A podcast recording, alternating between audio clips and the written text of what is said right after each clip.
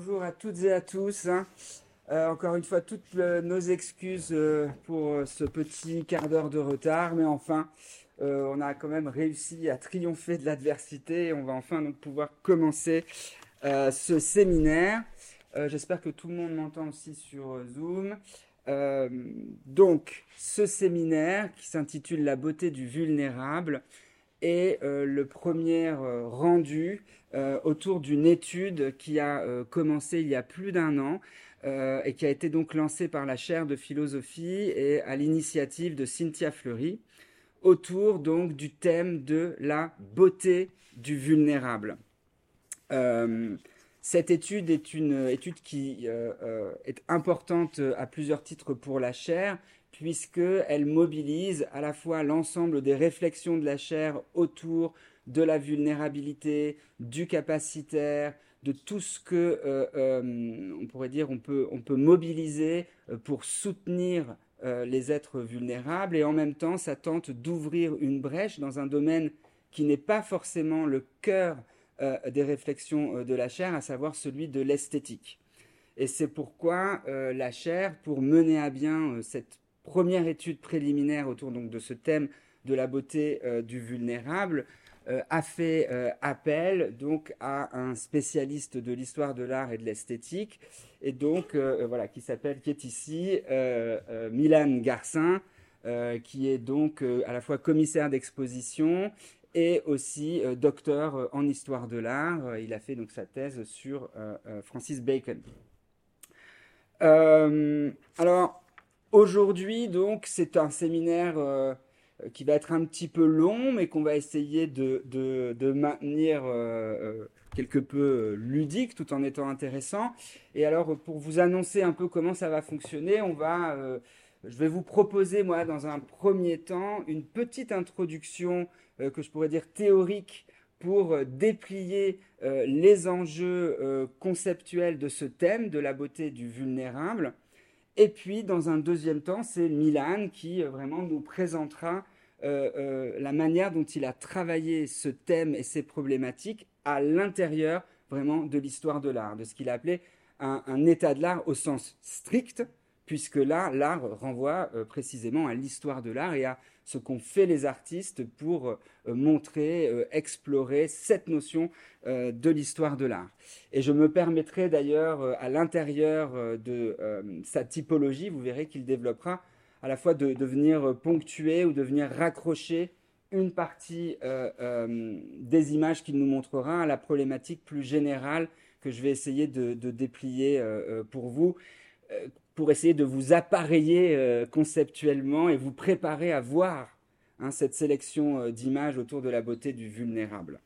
Et enfin, si euh, on, en, a le temps, j'essayerai à la toute fin de venir, encore une fois, conclure ou ponctuer, ou plutôt ouvrir nos réflexions autour de la beauté du vulnérable à partir d'une petite intervention sur la notion de sublimation en psychanalyse qui nous permettra vraiment de repenser encore le rapport de la fonction du beau et de la fonction de la sublimation dans le rapport de l'être humain à lui-même, on pourrait dire dans sa fragilité ontologique, dans sa euh, fragilité euh, narcissique, euh, on pourrait dire. Hein, et donc de repenser aussi toute cette notion et qui, je l'espère, nous amènera à avoir une discussion tous ensemble autour des thèmes qu'on aura traversés. Alors donc, euh, laissez-moi donc faire cette petite euh, introduction euh, pour essayer de vous amener à, comprendre la manière dont on a voulu saisir cette notion et, essayer d'en dégager ce, qu'elle contient de, tension.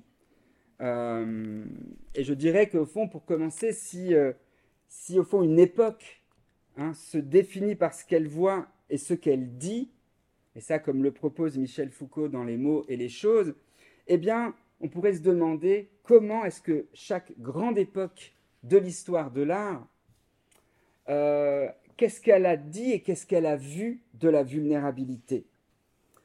Est-ce que ces époques en ont dit des choses belles, louables, utiles, ou bien des choses négatives, néfastes, voire maléfiques? Autrement dit, hein, en fonction de quels critères chaque époque de l'histoire de l'art euh, a-t-elle décidé de montrer, de mettre en avant, de voiler, de cacher certaines parts de notre vulnérabilité hein? Quel type de vulnérabilités sont mises en avant, glorifiées, marquées du sceau d'une qualité qui les rend belles, précieuses, parce que fragiles? Et quel autre type de négativité issue de notre vulnérabilité sont euh, au contraire pointés du doigt, vilipendés, stigmatisés, laissés, on pourrait dire, dans les couloirs de l'art euh, officiel. Hmm. puisque, peut-être c'est le point 1, et Milan y reviendra tout à l'heure pour nous expliquer comment il a construit sa typologie, mais il faut rappeler que la vulnérabilité vient d'abord hein, de ce terme latin de vulnus, qui désigne la blessure. Hein. Ce qui voudrait dire que le terme, lui, de vulnérabilité hein, désignerait quoi? Ce qui est euh, en puissance euh, capable d'être blessé. Hein. Ça donnerait donc cette puissance d'être blessé comme caractère propre du euh, vulnérable. Et de ce point de vue-là, cette blessure en puissance qui caractérise le vulnérable, au fond, vient réagir sur la définition ontologique qu'on peut donner à une créature vivante et aussi à un être humain. Hein. C'est-à-dire dans quelle mesure, ce serait peut-être une des problématiques de départ, dans quelle mesure le fait de pouvoir être blessé vient réagir sur la manière dont on considère sa propre unité, sa propre identité. Est-ce que la blessure vient faire effraction et mettre en danger cette unité de l'individu ou bien est-ce que cette blessure se fait point de communication avec le dehors, c'est-à-dire ce qui sort l'individu de sa bulle, de sa définition, pour le connecter à tout ce qui l'entoure. Hein? Ça pourrait être un peu cette, grande tension. Alors, maintenant qu'on a un peu en, tête cette, cette, définition minimale de euh, la vulnérabilité comme blessure et de son lien avec la notion d'individu d'unité.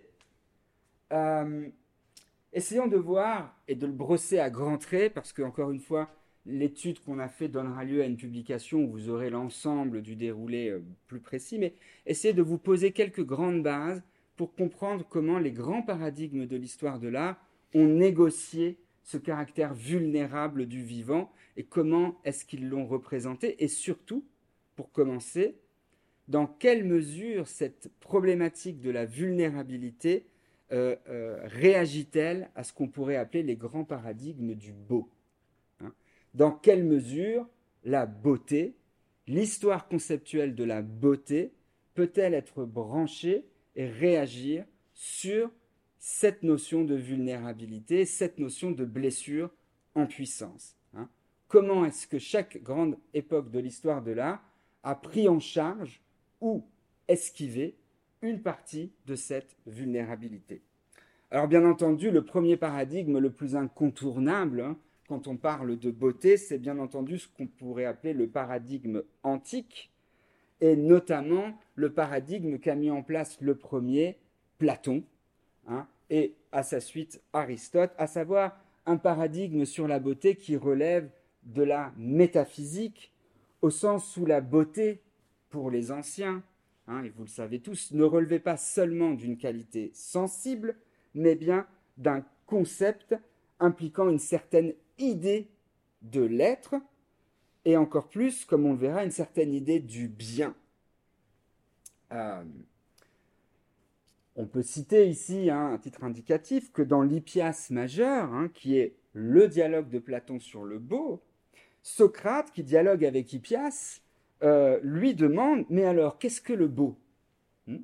Et Hippias de répondre euh, Une belle jeune fille. Voilà la première réponse d'Hippias. Réponse bien entendu qui ne satisfait pas Socrate, puisqu'elle ne rend pas compte des raisons internes de la beauté de cette jeune fille. Euh, question qui donc pousse Socrate à redemander à Hippias, mais enfin Hippias essaye de me justifier ce qui rend cette jeune fille belle à tes yeux. Et ensuite, euh, Hippias lui dit Ah, mais parce que euh, sa beauté m'est utile. Euh, réponse là encore hein, qui ne satisfait pas Socrate, puisque là encore elle confond la beauté avec une valeur d'usage de l'objet. Hein. donc la beauté ne serait ni liée à ses qualités sensibles, qui plaisent à quelqu'un, mais sans aucune objectivité ou forme de transcendance, ni non plus à l'utilité de cet objet, euh, qui ravalerait l'objet au, rang d'un objet du quotidien. Euh, et c'est donc, euh, là plutôt dans le, dialogue de la République et du Timée, du côté de l'idée suprasensible qui va donner à chaque objet sa qualité de beau. Hein. C'est parce que, nous dit Socrate par la bouche de Platon, un objet participe à l'essence du beau qu'il peut être dit beau. Hein. Et c'est là, et je ne vais pas m'y attarder, mais c'est en fait les grands critères ensuite du beau platonicien, qui sont la verticalité. Une chose est belle parce qu'elle appartient à cette idée du beau. Euh, une chose est belle parce que cette beauté se définit dans le ciel des idées comme euh, aussi à partir de son caractère de, bien.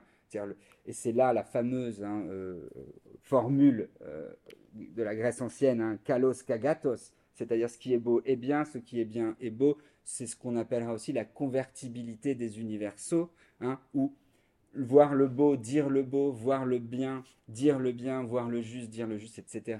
C'est parler d'une seule et même chose vue de plusieurs points de vue. Hein. Euh, mais alors, ce qu'il y a d'intéressant pour notre problématique, c'est que si on définit le beau à partir de ce critère d'une idée transcendante, on peut se demander, mais qu'est-ce qu'il advient justement de cette vie contingente, de cette vie soumise aux accidents euh, de la vie et de la matière? Qu'est-ce qu'il en reste hein?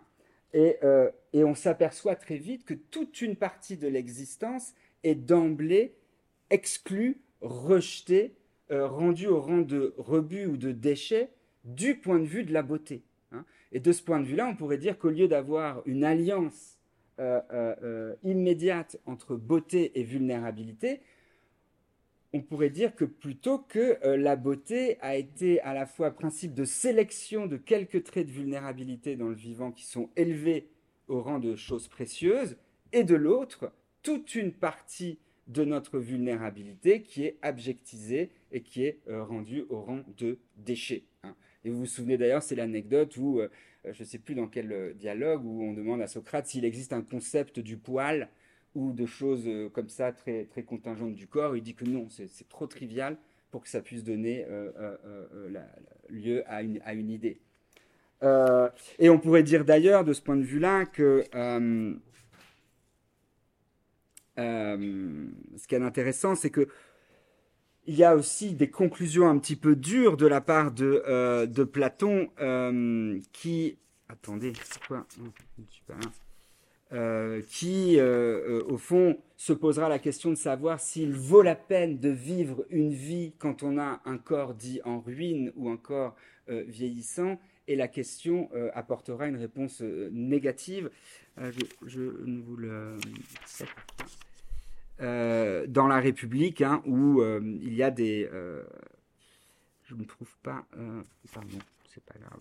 La citation exacte. Bon. Bien. Mais alors, donc, ça nous amène à cette idée que toute une partie de la vulnérabilité du vivant est donc laissée de côté du côté, on pourrait dire, d'une histoire, non pas de la beauté, mais de la laideur. Hein on pourrait dire que euh, la vulnérabilité s'inscrit majoritairement dans ce qu'elle a euh, de euh, immédiatement non, non beau dans cette histoire de la laideur. et cette histoire de la laideur qui va traverser chaque grande époque de l'histoire de l'art. Hein. Puisqu'on pourrait dire qu'à l'époque antique, encore une fois, donc c'est le beau versus le bien.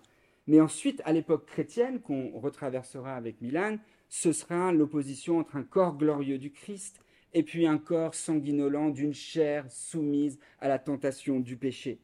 Et puis ensuite, on retrouvera à la Renaissance hein, et à l'ère moderne ce retour du paradigme antique qui, là encore, reconduira une opposition entre le beau et le laid en définissant le beau par les critères d'harmonie interne et de perfection.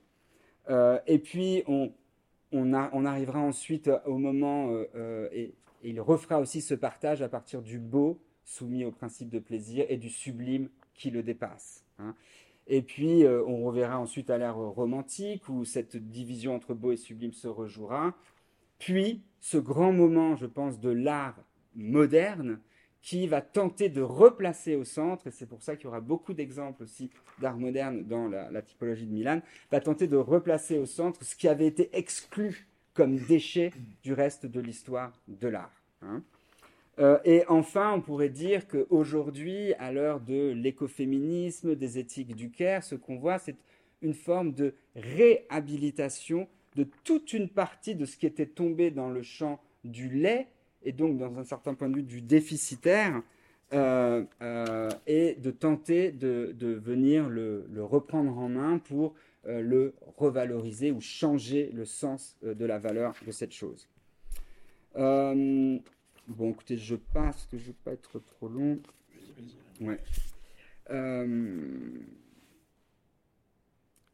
Et, vous verrez aussi que ce sera un des éléments vraiment très importants que à cette à ce moment de la Renaissance et de, l'ère moderne, euh, il y aura donc comme enjeu essentiel le fait de pouvoir séparer cette qualité du beau de ce qu'on a appelé le sublime. Hein. Euh, et on verra que euh, de ce point de vue-là, la vulnérabilité ou le fait que les choses soient soumises au changement sera souvent plutôt placé du côté du sublime que de la beauté puisque, euh, on pourrait le dire, les premiers qui ont réfléchi sur cette distinction euh, ont été euh, Kant et Edmund Burke. Et Burke, le premier, lui, va essayer de penser ce rapport entre beauté et sublime en disant que toutes les qualités belles se doivent devenir, comment dirais-je, renforcées, le sens de l'identité de la personne qui regarde, que ça doit être agréable, ce doit être doux, ce doit être lisse. Donc tout ce qui dans la vulnérabilité ne cadre pas avec ses attentes va être mis du côté euh, soit du lait, soit de ce qui pourrait provoquer une forme d'angoisse, d'inquiétante étrangeté, de malaise ou de souffrance dans celui qui regarde. Hein.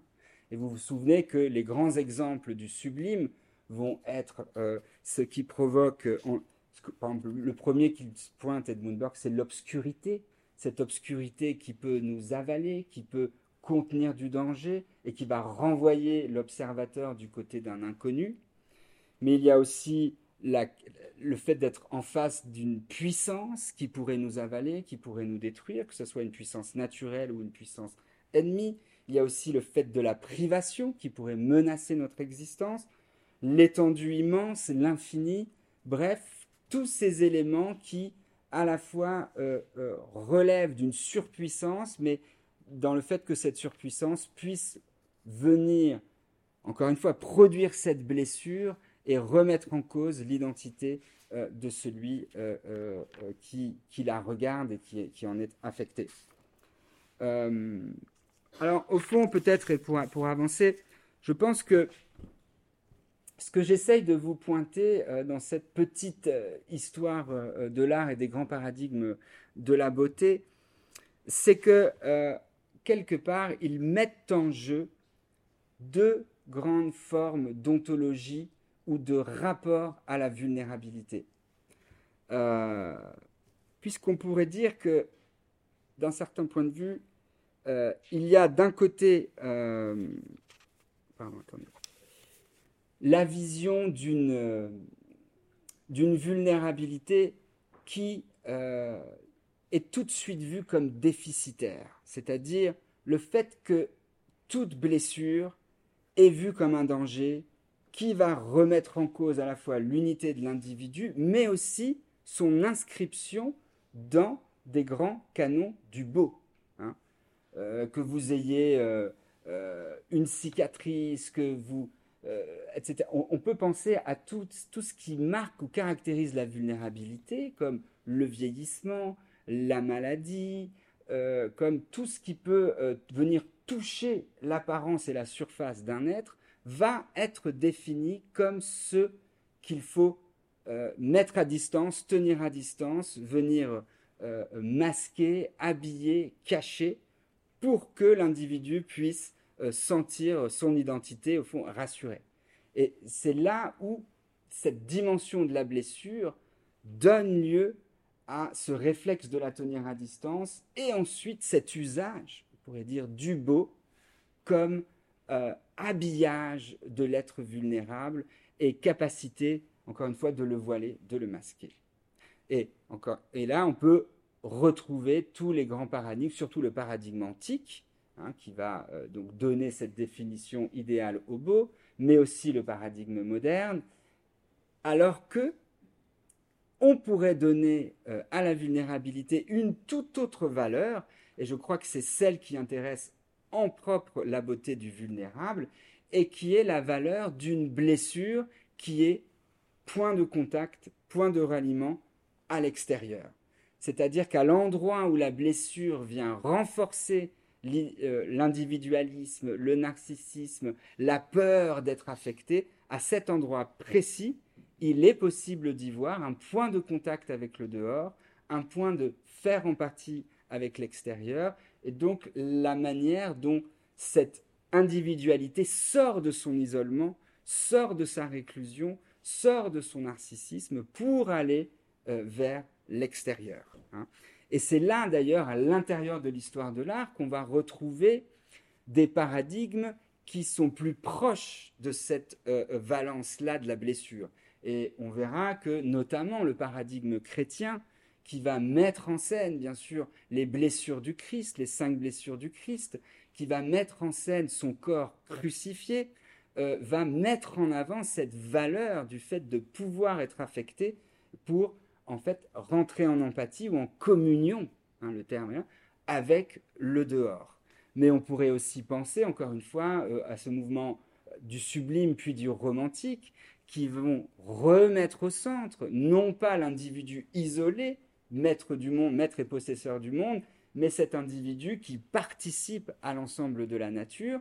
Et je crois que c'est profondément aussi ce qu'on retrouve aujourd'hui dans ces esthétiques du Caire et écoféministes qui retrouvent en quelque sorte la valeur de la vulnérabilité comme ouverture fragile, comme plaie qui connecte, et comme sens de la nature qui n'est plus seulement dominé par la technique, mais qui revient sous le nom de Gaïa, hein, euh, s'imposer comme une puissance vis-à-vis de laquelle l'homme doit euh, euh, négocier.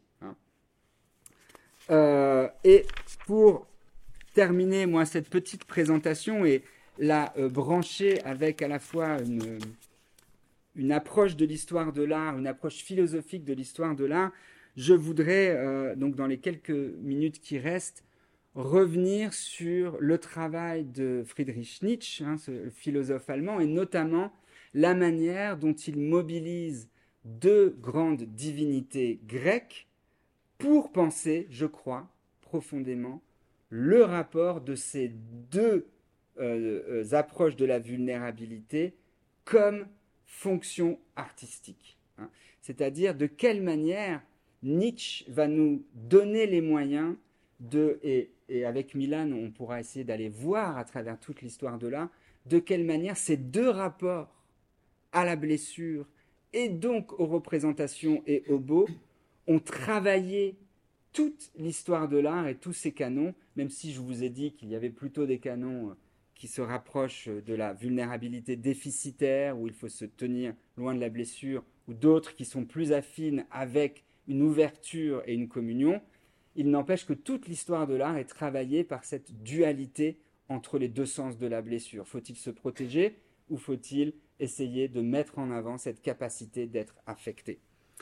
Et si vous vous souvenez, Nietzsche hein, commence son œuvre par son célèbre ouvrage La naissance de la tragédie, dans laquelle il étudie d'abord la fonction du cœur dans la tragédie, fonction du cœur qui est comme une chambre d'écho des souffrances, des malheurs qui arrivent aux héros tragiques. Hein. C'est donc d'abord ce qui l'intéresse, cette chambre d'écho d'une vulnérabilité ouverte à toutes les souffrances hein, qui intéresse Nietzsche.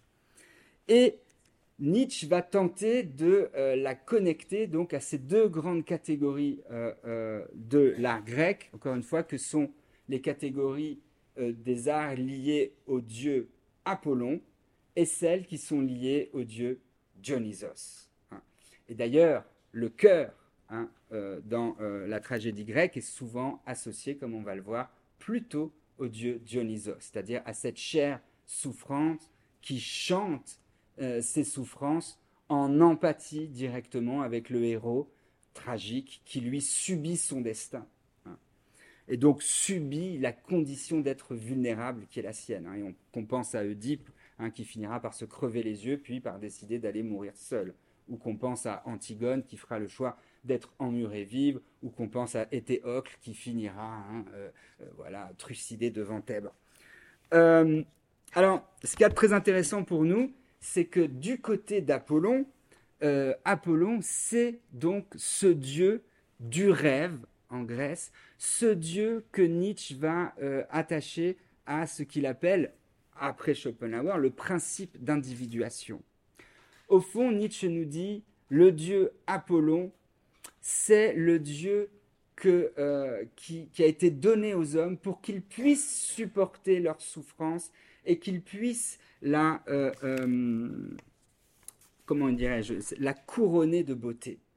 Il faut que l'homme puisse s'enfermer dans son rêve pour qu'il puisse à la fois se diviniser lui-même et euh, rendre euh, ou jeter un voile pudique sur tout ce qui fonde le fond de souffrance intime du monde. C'est donc en quelque sorte l'art comme beauté et comme remède nous permettant de nous voiler la face quelque part sur la cruauté essentielle du monde, mais qui est en même temps absolument nécessaire pour qu'on puisse euh, l'accepter. Hein. Euh, sans quoi nous serait dévoilé un fond mortel qui rendrait la vie insupportable. Hein. Et vous vous souvenez que Nietzsche avait dit les Grecs sont superficiels, c'est-à-dire attachés à la beauté de la forme, par profondeur, c'est-à-dire par conscience intime que le fond du monde ou du réel est cette euh, souffrance ou cette blessure euh, béante. Euh, mais alors, précisément, ce remède qu'est la beauté, hein, qui nous permet de vivre euh, sans être collé à ce réel qui serait trop dur à supporter, a un revers, comme tout pharmacone, c'est qu'il isole l'individu du reste du monde et qu'il est au point de départ, on pourrait dire, des malheurs de l'individualisme encore contemporain. Hein.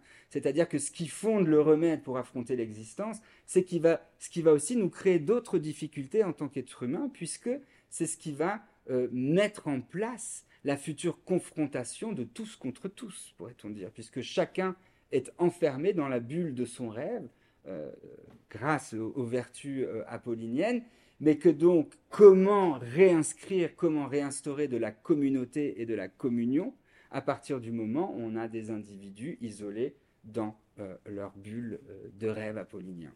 Et donc, c'est bien là, pour Nietzsche, euh, la valeur, toute la valeur du dieu Dionysos, qui est là pour justement inciter les spectateurs qui sont pris dans cette bulle apollinienne, eh bien, à participer à nouveau à une vie pré individuel, c'est-à-dire qui précéderait ou alors ou qui serait au-delà de cette instauration du principe d'individuation.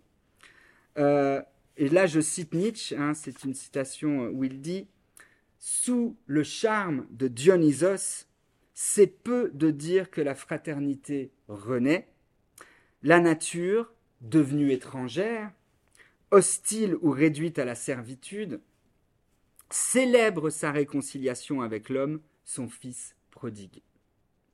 La terre, bénévole, dispense ses dons, et les bêtes, féroces, des monts et des déserts, s'approchent paisiblement. Hein? Et c'est ça, cette communion retrouvée avec la nature, qui est célébrée dans ce qu'on appelle l'ivresse dionysiaque. Et c'est, je crois, ce qu'on pourrait appeler aujourd'hui hein, la joie de se reconnaître vulnérable. C'est-à-dire que le sens du dionysiaque n'est pas ces orgies euh, avec des fureurs et des possessions, etc., mais c'est d'abord cet endroit où le cœur célèbre sa communion souffrante et pathique avec le reste du monde. Et je crois qu'on a tenté euh, de nous faire oublier cette communion en la euh, rendant abjecte du point de vue d'Apollon, en nous disant attention, cette communion s'ouvre sur une forme de barbarie, là où elle est simplement remise en cause potentielle du principe d'individuation. Hein. et c'est une chose en fait très importante puisque toute la question qu'on va voir, c'est dans quelle mesure on peut ou non dépasser l'opposition radicale qui euh, se joue entre euh, vulnérabilité déficitaire, vulnérabilité capacitaire, euh, rêve apollinien de la belle forme et de l'autre côté ivresse dionysiaque d'une communion retrouvée, puisque pour Nietzsche, c'est là le point essentiel, hein, il faut absolument qu'on puisse inventer un type d'art qui soit capable de combiner les deux. Puisque pour Nietzsche, encore une fois, il le dit, là je le cite, hein, l'être véritable et primordial, éternellement souffrant et contradictoire, a besoin en même temps de la vision ravie et de l'apparence radieuse pour trouver son repos. Et je crois que le cœur de cette problématique de la beauté du vulnérable, c'est de nous inviter à aller chercher à l'intérieur de l'histoire de l'art ces moments, ce que Milan appellera ces lignes de crête, ces lignes de faille, où émerge cette, mise en contact de ces deux valences à l'intérieur de l'histoire de l'art et de ces deux côtés, on pourrait dire, de la, de la beauté. Hein, et qui pourrait à ce moment-là être capable d'aller prendre en charge euh, toute forme de blessure pour rendre la vie euh, possible sans qu'elle implique ce déni complet d'une forme euh, de vulnérabilité. Peut-être que je m'arrête ici pour, pour l'instant et je laisse donc à, Milan bah, le soin de nous en dire plus sur donc, cette tension qui traverse euh, euh, l'histoire de l'art et de la manière dont lui est allé, il va nous le dire, rechercher euh, les, les, grands types de blessures et les grandes manières dont cette faille s'est matérialisée au cours de l'histoire de l'art. Voilà. Ah, merci beaucoup. Je vais voir juste si les gens en visio peuvent voir le, le PowerPoint simultanément.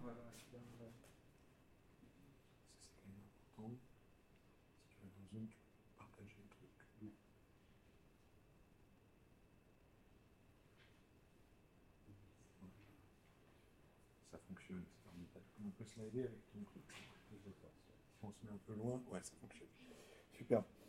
Donc merci beaucoup pour ce petit, euh, ce petit, enfin cette petite, cette euh, assez grande introduction, à vrai dire.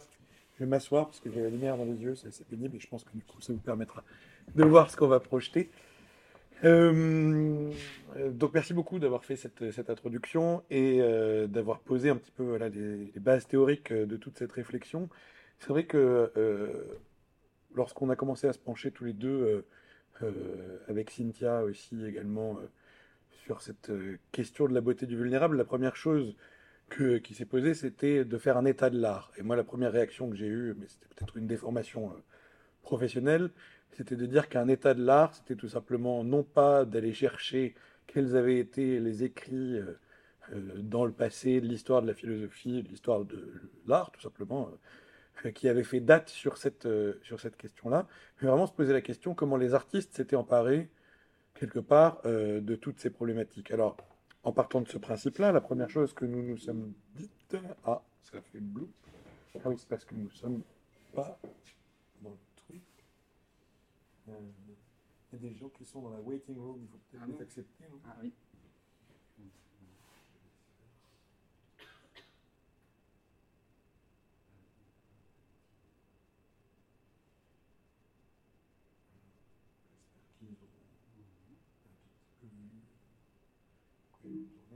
Ça ne fonctionne pas C'est comme ça là Non, c'est pas.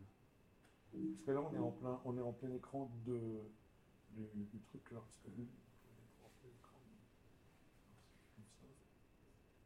là, ça fonctionne. Bon, eh ben, on verra comme ça si vous ennuie pas. Donc la première chose, euh, la, première, euh, la première interrogation qu'on est allé chercher, c'était tout simplement comment est-ce qu'on définit tout ça? C'est-à-dire, euh, Frédéric vous a parlé tout à l'heure de la question de l'étymologie. Il me semblait que c'était vraiment euh, un point de départ classique quand on se pose des, questions théoriques de cet ordre-là, c'est-à-dire à quoi correspond la blessure? La blessure vient, comme tu l'as dit, du mot vulnera en latin. et donc, du coup, il y a cette espèce de blessure en puissance que tout cela implique, c'est-à-dire euh, que la vulnérabilité reviendrait, bon, je reviens très rapidement un petit peu sur ce qu'a ce dit Fred tout à l'heure, hein, je, vais essayer d'éviter qu'on se répète, mais bon, euh, voilà, on, est dans cette histoire de puissance. Euh, juste, je précise quelque chose de, tout à fait pragmatique pour ce qui nous anime là. Il est parfaitement possible que vous nous interrompiez pour poser des questions. On n'a pas du tout envie d'être dans une espèce de monolithe comme ça de trois heures qui vous assènerait des, brutalités euh, visuelles. L'idée, c'est vraiment de pouvoir interagir. D'ailleurs, nous allons interagir aussi avec euh, Frédéric euh, ensemble sur tous les exemples que, je vais vous donner. Voilà, ça c'est une, petite chose que je peux vous dire. Si vous, dans la salle, vous voulez poser des questions, j'essaierai de les répéter pour les gens qui nous suivent en Zoom, de sorte à ce que tout le monde puisse suivre. évidemment, ça rentre en cette question de la vulnérabilité, elle, elle entre en interaction avec un, autre élément qui nous a semblé vraiment décisif, c'était la question du critère immunologique euh, de l'individu, c'est-à-dire qu'un individu, pour certains chercheurs, en particulier, euh, on peut le lire chez Thomas Pradeux, oui, voilà, euh, donc l'individu se définit par des frontières qui réagissent, les frontières d'un corps qui réagissent ensemble à un stimulus extérieur, de sorte à ce que l'individu est essentiellement déterminé par le fait euh, qu'ils fassent corps ensemble et que toute agression potentielle permette de le définir. Ce qui est tout à fait intéressant pour nous, puisque, puisque la vulnérabilité est la blessure en puissance, euh, la vulnérabilité serait quelque part une, une, des moments, enfin tous les moments de vulnérabilité seraient des moments d'émergence de, l'individu par, euh, par écho quelque part, par encre. Voilà. Et donc à partir de cette question-là, on s'est euh, euh, posé évidemment la question de la mise en balance de cette individualité selon euh, cette perspective. Et comme vous l'a dit Frédéric tout à l'heure, tout cela rentre évidemment en contradiction avec la notion de beau, qui elle-même est chez Aristote en particulier liée de manière indéfectible avec la question du bien, c'est-à-dire de ce qui est fini. Donc on retrouve finalement la question du critère immunologique, puisque nous sommes toujours dans l'idée de cette enveloppe euh, qui permettrait euh, voilà, de faire corps, individu et qui est menacé par la blessure potentielle. Il y a d'ailleurs un exemple très particulier sur lequel je reviendrai tout à l'heure qui raconte très bien ça. et à partir de là, évidemment, la question de la beauté du vulnérable était bien évidemment la question de cette ligne de crête entre négation et affirmation de l'individu. Bref, alors comment nous avons procédé? euh, on s'est tout simplement posé la question euh, de faire donc cet état de l'art au sens strict, comme je l'ai évoqué tout à l'heure, c'est-à-dire aller chercher comment les artistes euh, étaient parvenus à. Tiens, si tu veux récupérer ce qu'il a c'est bon. Oui, comment, comment est-ce que les artistes s'étaient emparés de, toutes ces questions, de manière consciente ou non, hein, bien sûr, puisqu'il faut aussi envisager tout l'aspect anachronique que nous allons insuffler dans tout ce regard. il est bien question que la beauté du vulnérable n'était pas forcément une, un, enjeu esthétique euh, avant euh, des temps relativement récents, et que nous proposons ici plutôt une lecture à rebours de l'histoire de l'art pour essayer d'envisager euh, tout cela. alors on avait deux options pour aller regarder ce que les artistes avaient fait. La première, c'était de regarder les artistes qui explorent la vulnérabilité dans leur travail de manière très directe, c'est-à-dire en fait quelque part comment est-ce que la vulnérabilité a été illustrée dans l'histoire de l'art, donc là, il y a évidemment une quantité assez euh, impressionnante d'exemples. On va en, aborder certains, mais euh, effectivement plutôt euh, voilà, toutes les représentations des martyrs, toutes les représentations de, de batailles, de corps blessés, etc. Bon, vous allez voir ça dans un moment. Et puis, la deuxième option était d'aller regarder comment on pouvait avoir, nous, une lecture plutôt systémique de l'histoire de l'art sur le mode sur, le, avec ce principe d'interrogation de, la beauté du vulnérable en tête. Donc comme une espèce de double, de double perspective, à la fois comment les artistes le représentaient, et puis comment on pouvait aller chercher dans l'art euh, euh, ces différentes façons euh, de d'en rendre compte. Alors, on est sorti une typologie qu'on a organisée en trois grands ensembles. La première qui concerne le corps et l'individu, donc c'est ce que nous avons expliqué jusqu'ici en introduction avec ces histoires d'immunologie et puis des choses comme ça. Euh, c'est donc le questionnement de l'ontologie par la représentation euh, de la vulnérabilité en art. C'est évidemment la partie la plus importante dans les exemples que nous allons voir, puisque c'est ce qui a fait, comme je vous le disais un instant, euh, vraiment foison. La deuxième, le deuxième grand ensemble de cette typologie était pour nous l'occasion d'aller interroger les œuvres qui devenaient elles-mêmes vulnérables dans leur forme, euh, c'est-à-dire que euh, par endroits même, euh, comment les œuvres, dans leur fragilité même, venaient mettre en abîme ce questionnement lié à l'ontologie, c'est-à-dire quand on n'était plus seulement dans l'illustration, mais où la forme même de l'œuvre permettait de faire interagir les deux tensions. Et puis enfin, comment, dans un troisième temps, on pouvait parler d'une esthétique du vulnérable, c'est-à-dire comment regarder de manière assez large euh, l'histoire de l'art, euh, et donc nous on a pris quelques exemples, euh, quelques exemples là encore, comment est-ce que ces deux rapports devenaient l'objet même de la démarche artistique engagée par les artistes. partant de là, alors voilà, ça ne fonctionne plus à nouveau. Je crois que c'est parce qu'il faut que tu. Hein, Est-ce que ça marche là? Ça fonctionne. Alors, donc la première, la première oui, je t'en prie. Dans, cette dans ce premier ensemble typologique qui concerne le corps et l'individu, nous avons distingué plusieurs choses. Euh, et la première de ces choses, c'était la question de la provocation de la blessure, c'est-à-dire comment intervient, euh, d'où vient cette blessure euh, potentielle. Et alors là, on a encore subdivisé les choses. Et la première de ces subdivisions, c'était la question de l'esthétique des armes. Et alors là, on a trois exemples en particulier qu'on aimerait vous présenter. Et le premier, c'est celui-là, qui est euh, un crucifix poignard, euh, qui date euh, du XVIIe siècle, à peu près la moitié du XVIIe siècle, qui vient d'Espagne, et qui est conservé au musée de l'armée à Paris.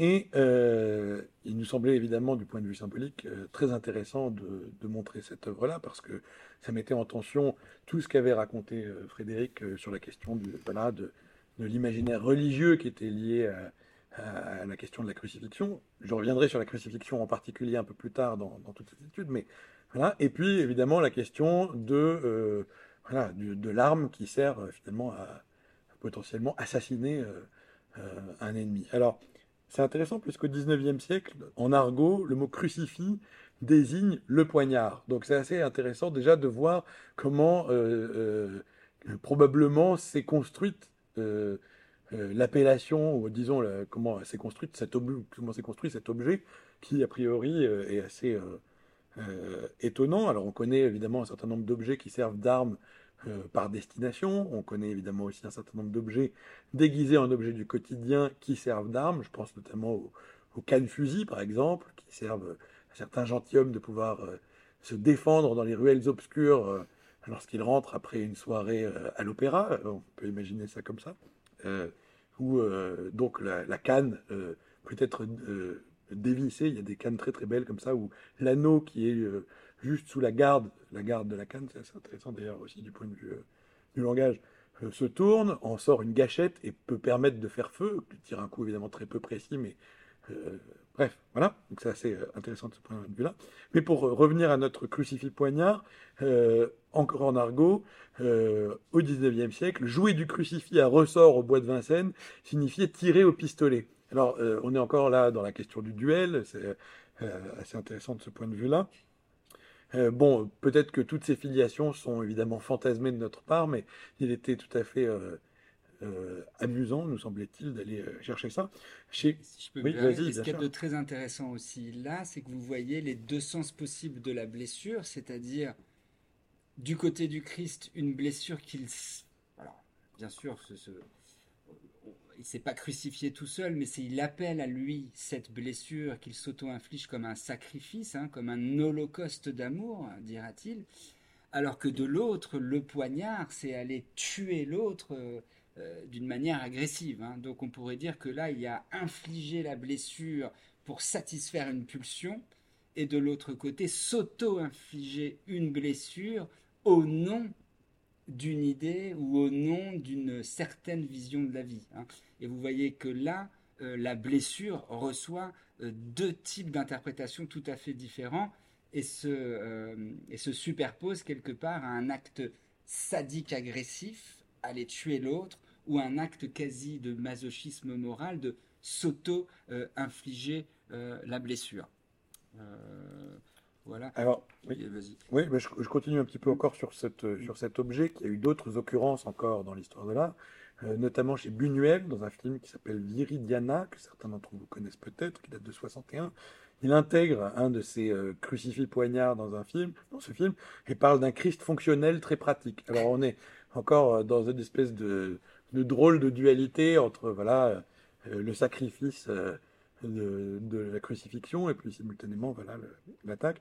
Un dernier mot encore chez Erasme en 1504 dans le manuel du soldat chrétien.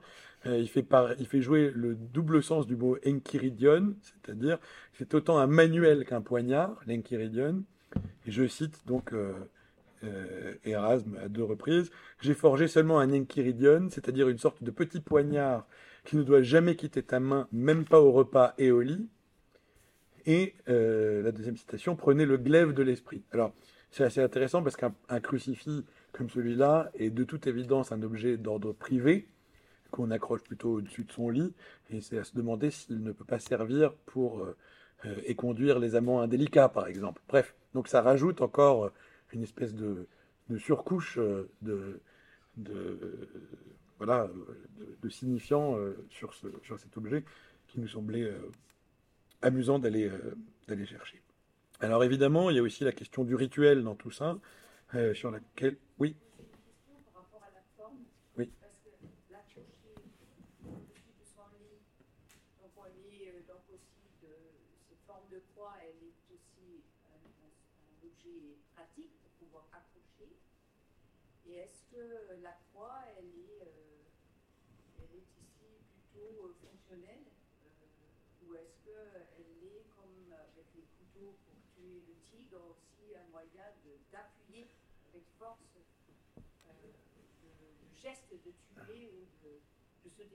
Alors, je répète la question pour, euh, pour, que vous entendiez. La question est la suivante. Est-ce que la forme de la croix est fonctionnelle ou plutôt euh, permet-elle d'accentuer le geste d'attaque qui pourrait survenir en cas d'usage de cet objet?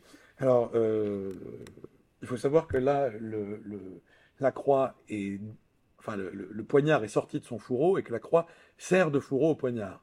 Donc, euh, dans, voilà, bon, donc dans ces conditions, on s'en sert comme arme seulement évidemment lorsque la lame est sortie. Euh, dans ces conditions-là, je pense que la, fonction de la garde, si j'ai bien compris, puisque c'est de ça dont on parle, n'est juste là que pour se, se prémunir, en fait. Euh, c'est de l'ordre de, de, l'ustensilité. On n'est pas dans, quelque chose qui va servir à appuyer. Alors, symboliquement, évidemment, euh, par contre, euh, que le fait que cette lame soit cachée dans un, dans, un, crucifix amène vraisemblablement quelque chose de plus, puissant du point de vue symbolique.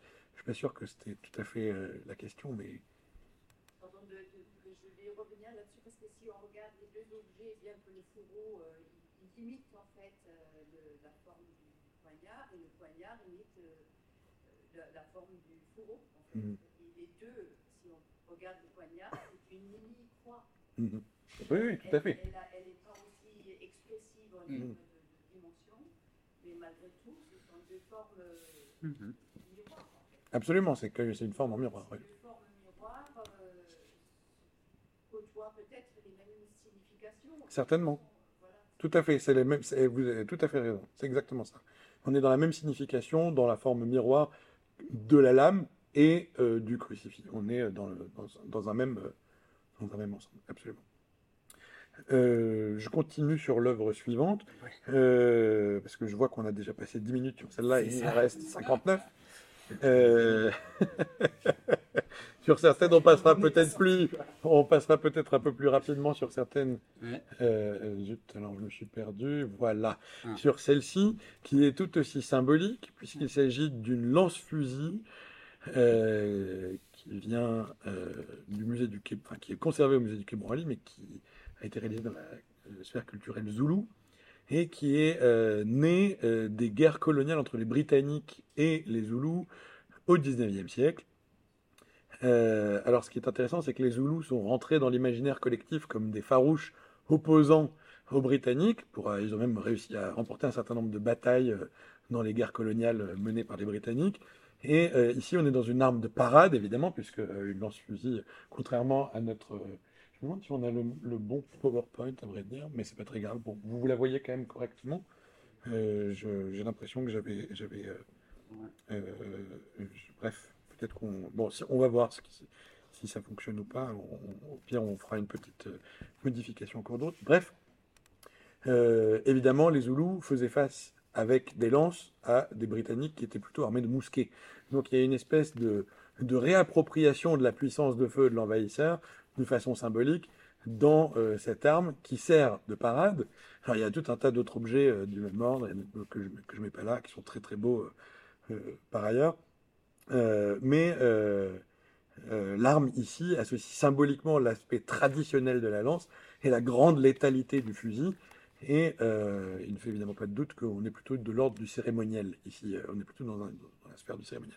Mais pour, pour, pour développer peut-être quelques mots là-dessus encore, qu'est-ce qu'on pourrait dire? Qu'on est dans une espèce de remise en, de réappropriation, peut-être aussi de la question la colonialité. Alors peut-être qu'il y a quelque chose que tu voudrais dire là-dessus, je sais pas, hein, c'est une, une piste ouverte, mais euh, bon, je, co- je continue euh, très rapidement parce que l'œuvre suivante permet aussi un petit peu d'aller interroger ça. Euh, mais voilà, c'était euh, sur la question de la symbolique de l'arme assez intéressant. Euh, oui, voilà, donc c'est pas le bon PowerPoint, c'est bien ce qui me semblait. On va faire une petite manip. Quelques instants, excusez-nous, on est encore dans une. Et donc, on en était ici, pardon. Donc, je vous montre cette œuvre-là maintenant. Euh, dans la. Comment? Euh, qui, euh, que je me suis amusé à mettre ici, une œuvre de Bertrand Lavier qui s'appelle Black et Decker, qui a été montrée notamment dans une exposition en 95 à la Galerie des Cinq Continents, au Musée des Arts d'Afrique et d'Océanie, au Palais de la Porte Dorée. Et, alors bon, la date est mauvaise, je crois. Bon, bref, qu'importe. Euh, l'œuvre- enfin, l'exposition, la date est bonne, 95, mais la date de cette œuvre-là n'est pas bonne. Et ce qui était intéressant, c'est que euh, cette exposition permet vraiment de comprendre comment est-ce que cette œuvre de Lavier fait sens ici, puisque euh, l'exposition faisait figurer des œuvres de cinq artistes des cinq continents, en l'occurrence Bertrand Lavier pour l'Europe, Frédéric Brully-Boisbré, Joe Ben Jr., Wan Yongping et David Malangui. Et euh, Lavier, ici, envisage sa proposition pour cette exposition en creux de l'approche ethnographique des musées d'art extra-européens. C'est-à-dire pourquoi est-ce que dans les musées d'ethnographie ou dans les musées euh, euh, d'art extra-occidentaux, on va montrer dans des vitrines des objets parfaitement usuels, comme des binettes par exemple, et pourquoi est-ce que l'on ne montre pas de taille et dans nos musées d'art, disons, euh, plus occidentaux Donc évidemment, il y a la question de la transformation de cette, euh, de cette en arme. hein. on est presque dans un, dans un, dans un, dans une forme d'analogie ici, mais c'est aussi une façon de décentrer le regard pour nous, de le montrer à cet endroit-là, de la même façon que euh, la lance-fusil est une espèce d'opération de décentrage qu'elle nous force à faire, en fait, par rapport à tout ceci. Bref, le taille est présenté frontalement et verticalement devient une arme, et on est là encore dans euh, euh, la question de l'esthétisation, euh, quelque part, et de l'enjeu du regard colonial, évidemment, que l'on porte là-dessus. Bref, je passe sans plus attendre à notre deuxième. Ah voilà, c'est bon, ça fonctionne, ça fonctionne, ça fonctionne, c'est bon. Décidément, la technique nous, nous- est vraiment pas sympa avec nous aujourd'hui. Bref, euh, qui était la question du rituel. et de l'arme vis-à-vis de la question du rituel. Alors là, l'enjeu euh, est à la fois euh, l'auto-questionnement de l'individu par la blessure. Mm. Euh, on peut parler de la scarification, du, voilà, d'un certain nombre de choses de cet ordre-là, vous allez le voir, et de faire entrer en tension ce que disait Frédéric tout à l'heure, de la négation et de l'affirmation de l'individu, c'est-à-dire du déficitaire et du capacitaire qu'il évoquait tantôt. Mhm. Bah, de ce point de vue-là, je me fais une toute petite incise. Je Il t'en y a une, C'est le cas de le dire. Il y a une, euh, une citation qui, me, qui, je trouve, est très éclairante pour comprendre en fait l'enjeu qui est posé effectivement dans euh, l'ensemble des, des images qui vont vous être montrées et qui ont affaire avec s'auto-infliger la blessure. hein.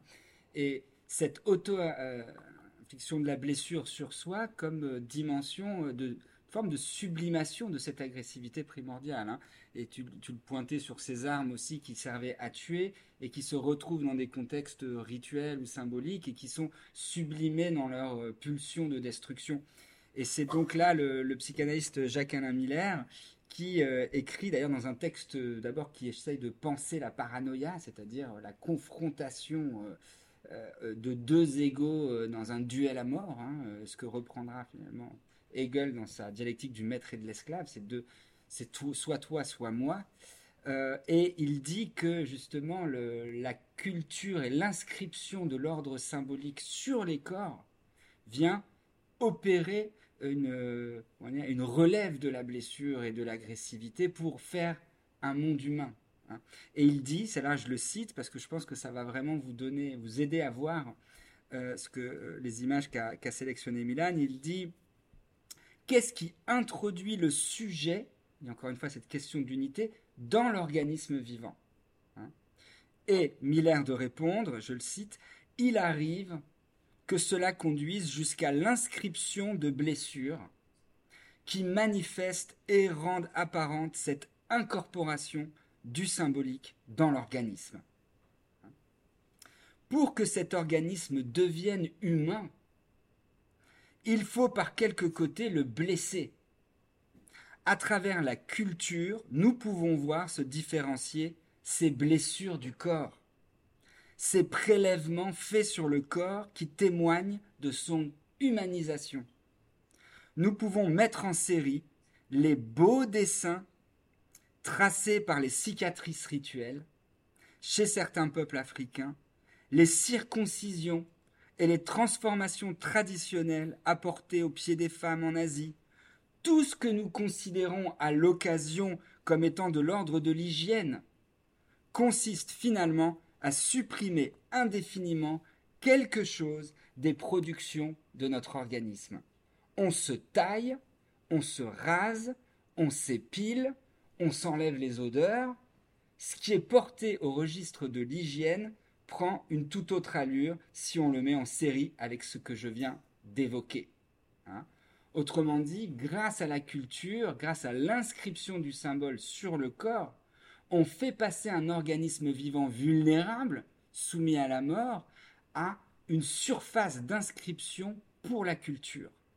Et on voit d'ailleurs qu'après, la peau devient surface d'inscription du signifiant, et le corps, qui sera célébré dans la culture par la tombe, euh, est célébré après la mort en tant qu'il a été marqué par ce symbole. hein. C'est donc par la blessure auto-infligée qu'un corps devient corps humain et qu'ensuite il est reçu dans la tombe pour accueillir les restes des, des- des- de l'ordre symbolique auquel il appartenait.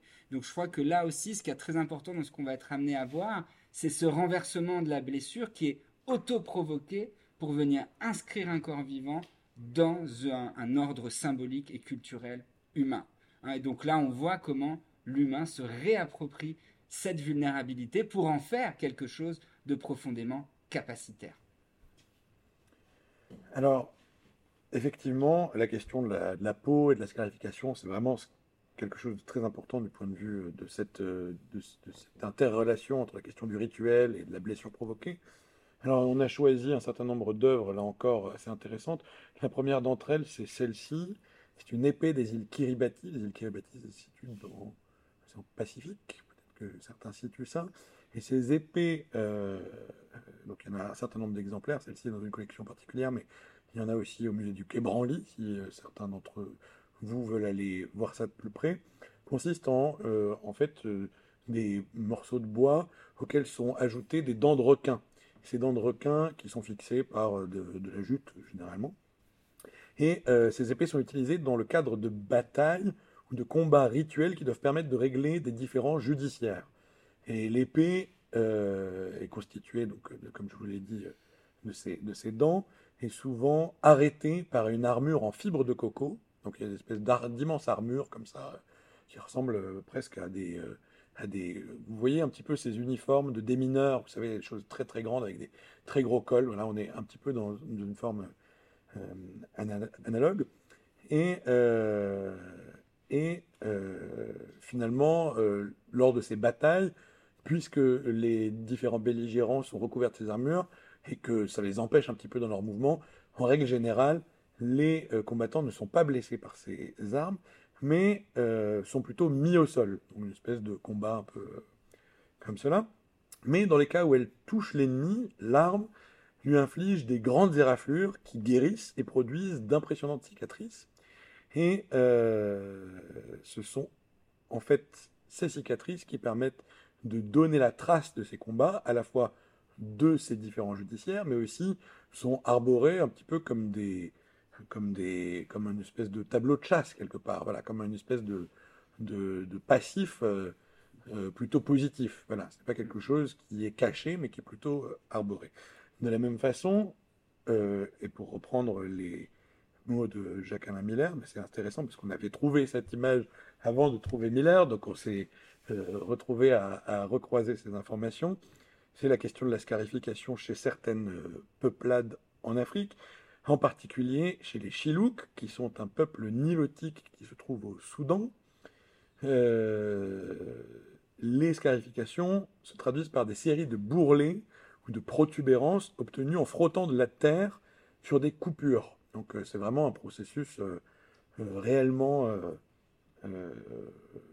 normés, avec euh, des motifs très spécifiques qui permettent d'identifier les différents euh, euh, corps et qui servent quelque part de blason à toutes ces, à toutes ces personnes qui, en fait, arborent la, la, tribu, enfin, le, groupe tribal auquel ils appartiennent. Alors, il y a même des choses encore plus spécifiques, par exemple, chez les Djoulés, qui sont une peuplade voisine, il y a des mutilations rituelles différentes, comme l'arrachage de certaines dents, puisque euh, euh, l'essentiel de la population se retrouve avec, les six dents inférieures qui sont arrachées euh, mm, lorsque ces personnes ne font pas partie de la famille royale. C'est-à-dire que garder ces dents relève quelque part d'un pouvoir exécutif, quelque part, et ça permet évidemment, là encore, d'identifier un clan par rapport à un autre. Donc il y a évidemment la question de la circoncision, etc., sur laquelle on pourrait revenir de manière très longue. Mais voilà, je voulais simplement vous montrer ça aussi, que la scarification peut servir de blason et donc, quelque part, peut servir de définition de l'individu. Là encore, on n'est pas du tout dans la question de la négation, mais plutôt dans l'affirmation de l'appartenance d'un individu à un groupe et donc de sa définition en tant qu'être social je. Oui, tu veux dire un mhm. truc euh, euh, De la même façon, la question du rituel existe aussi dans l'Antiquité. Alors il y a un exemple qui moi me fait beaucoup rire, qui est euh, l'épisode du suicide d'Ajax. Peut-être que certains d'entre vous connaissent cet épisode. Donc la guerre de Troie s'est terminée. Ajax est connu pour être un, très grand guerrier, voilà, extrêmement fort et fier de l'être. Et Ajax, une nuit après la guerre, décide de s'enivrer euh, vraiment de façon considérable, et puis euh, pendant la nuit rêve qu'il se bat contre des centaines d'ennemis, qu'il met tous à bas les uns après les autres, puis se réveille le lendemain non seulement avec une gueule de bois assez considérable, mais surtout s'aperçoit qu'il a assassiné un troupeau entier de moutons, et donc est couvert de honte, parce que euh, bien loin de son, voilà, de son empowerment viril, il s'est retrouvé à se ridiculiser devant tout le monde et euh, décide donc euh, de se suicider de honte. Et pour cela, il va planter une épée dans le sol et se jeter dessus. C'est un mode de suicide pour le moins euh, euh, étonnant, euh, hein, qu'on n'a pas l'habitude de, de voir. Et on est là, effectivement, dans une tentative de négation de soi, effectivement, Mhm. euh, de rapport entre la question de la blessure et la question de la honte, euh, de toute évidence, euh, et qui évidemment questionne aussi la, la question du, du- voilà, du pouvoir, de la force euh, physique, euh, qui est euh, ici ridiculisée. Peut-être que tu veux dire quelque chose là-dessus. euh, c'est peut-être. en tout cas aussi un point intéressant de dire qu'il se suicide par honte et que cette honte euh, qui est liée à la laideur de son acte quelque part, cette laideur qui coïncide avec le fait qu'il n'a pas incarné jusqu'au bout euh, l'éthos ou euh, l'aidos du héros euh, qui se conforme à la fois euh, à la beauté euh, de l'action, euh, à la grandeur héroïque du geste, mais là il se retrouve euh, hein, quand on dit le beau c'est le bien, le bien c'est le beau, on voit ici hein, que c'est au nom de euh, la laideur morale de son action qu'il est obligé de se supprimer. C'est-à-dire que là, le beau et le bien transforment son corps vivant en déchet qu'il doit euh, lui-même éliminer euh, de la communauté pour la purger au fond de- du mal hein, et de la contamination potentielle euh, euh, qu'elle a, qu'elle a introduite. Donc du coup, il est lui-même traité comme un déchet de la fonction du beau euh, dans laquelle il s'inscrit à une époque donnée. C'est parce qu'il est grec et parce qu'il obéit à cette puissance du beau et du bien qu'il a finalement la force de s'auto-éliminer comme lui-même déchet de ces structures symboliques données. N'a rien à voir, je veux juste parler de ma propre vulnérabilité. Il n'y a pas de chauffage ici. Euh, on peut fermer la porte, je pense. peut-être fermer la porte, ça nous réchauffera un peu. Euh, Il y a aussi, euh, bon, euh, Fred peut peut-être vous en dire un mot, mais puisqu'il parlait de, de Nietzsche tout à l'heure et de la question de l'apollinien et du dionysiaque, il ne faut pas oublier aussi euh, que toute cette histoire arrive parce que Ajax s'est enivré. Et le vin, effectivement, est directement lié à la figure de Dionysos, ce qui est, euh, ce qui manque pas de saveur, je pense aussi, si l'on voulait en, en tirer un- une relecture. euh, ça, fonctionne ça toujours Ça fonctionne pas? Ah, ah, Non. toujours pas. Toujours pas. Ah, Bon, ouais, tant pis. super. C'est pas grave. Euh, J'enchaîne. Allez. Euh, sur la question de la scarification, alors effectivement, ça a été évidemment aussi très utilisé dans l'art contemporain, cette question de la scarification. Alors j'ai deux exemples à vous donner. Le premier, c'est cette œuvre de Catherine Hoppy, qui s'appelle Autoportrait Incision. Alors on est encore dans l'autoportrait, c'est assez euh, euh, intéressant sur la question du rapport à l'identité. Alors Catherine Hoppy est une portraitiste américaine reconnue pour ses images de la communauté LGBT, également euh, de situations extrêmes, euh, euh, situations sexuelles extrêmes, pardon, notamment les pratiques BDSM. Et euh, elle envisage son art comme une mise en situation documentaire, je cite, un peu tordue. Bon. Et elle capte ici son propre corps scarifié, et par là questionne évidemment la, limite de l'enveloppe de la peau. Pour notre cas, on pourrait même parler de questionnement de sa propre individualité, puisqu'elle elle parle quand même d'autoportrait, donc on est encore dans une remise en question de qu'est-ce qu'elle est. Et euh, ce qui est assez intéressant, c'est la ligne de tension qui existe ici, puisque le corps qui est à la fois le support de l'œuvre et en même temps l'acte qui vient y apposer une scarification est une forme de négation de ce corps, rend cette espèce de, tension, euh, voilà, euh, une espèce de, de- comment dire, de paradoxe quelque part, qui fait que l'œuvre ne peut exister si le corps n'existe pas, et pourtant euh, l'œuvre consiste à nier ce corps-là. Et en même temps, on est dans un dessin particulièrement enfantin, ce qui euh, est évidemment du point de vue euh, psychanalytique, si tu veux en dire un mot, aussi assez intéressant. Pe- Peut-être que c'est le, oui, c'est le, le moment un peu. Je ne l'ai pas mentionné en introduction, mais il y a quand même quelque chose de fondamental à comprendre vis-à-vis de la, la vulnérabilité, de cette vulnérabilité humaine, qui donc peut se renverser, se, avoir plusieurs, plusieurs sens. C'est que euh, l'homme naît en situation dit, euh, euh, de détresse primordiale, au sens où il n'est pas autonome d'emblée quand il naît, et qu'il va être extrêmement dépendant à la fois des autres, mais aussi, comme il a été expliqué notamment par Jacques Lacan dans le stade du miroir et dans sa formation du jeu, c'est-à-dire qu'il naît et que l'homme a besoin pour atteindre à une cohérence de son corps et à une maîtrise de son corps de projeter une image idéalisée de lui-même qui anticipe sur la maîtrise de lui-même comme totalité. Hein. c'est ce qu'on appelle le stade du miroir qui va euh, donner l'occasion à l'homme de se conférer une unité qu'il n'a pas en tant que corps biologique euh, euh, non, non complet au départ, et donc, ça inscrit dans, on va dire, la constitution subjective de l'homme la fonction de l'image comme une fonction qui anticipe une totalité. Et ça aussi indique bien que euh, l'identité de l'homme passe par cette médiation de l'image, euh, par laquelle il, se, rapporte à lui-même d'une manière idéalisée. Hein. Et donc, c'est cette euh, dimension de l'image idéalisée de soi qu'on investit narcissiquement qui fonde aussi après euh, en psychanalyse l'agressivité qu'il peut y avoir entre plusieurs individus dès l'instant que l'image qu'ils se font d'eux-mêmes est remise en cause par un autre sujet. Hein.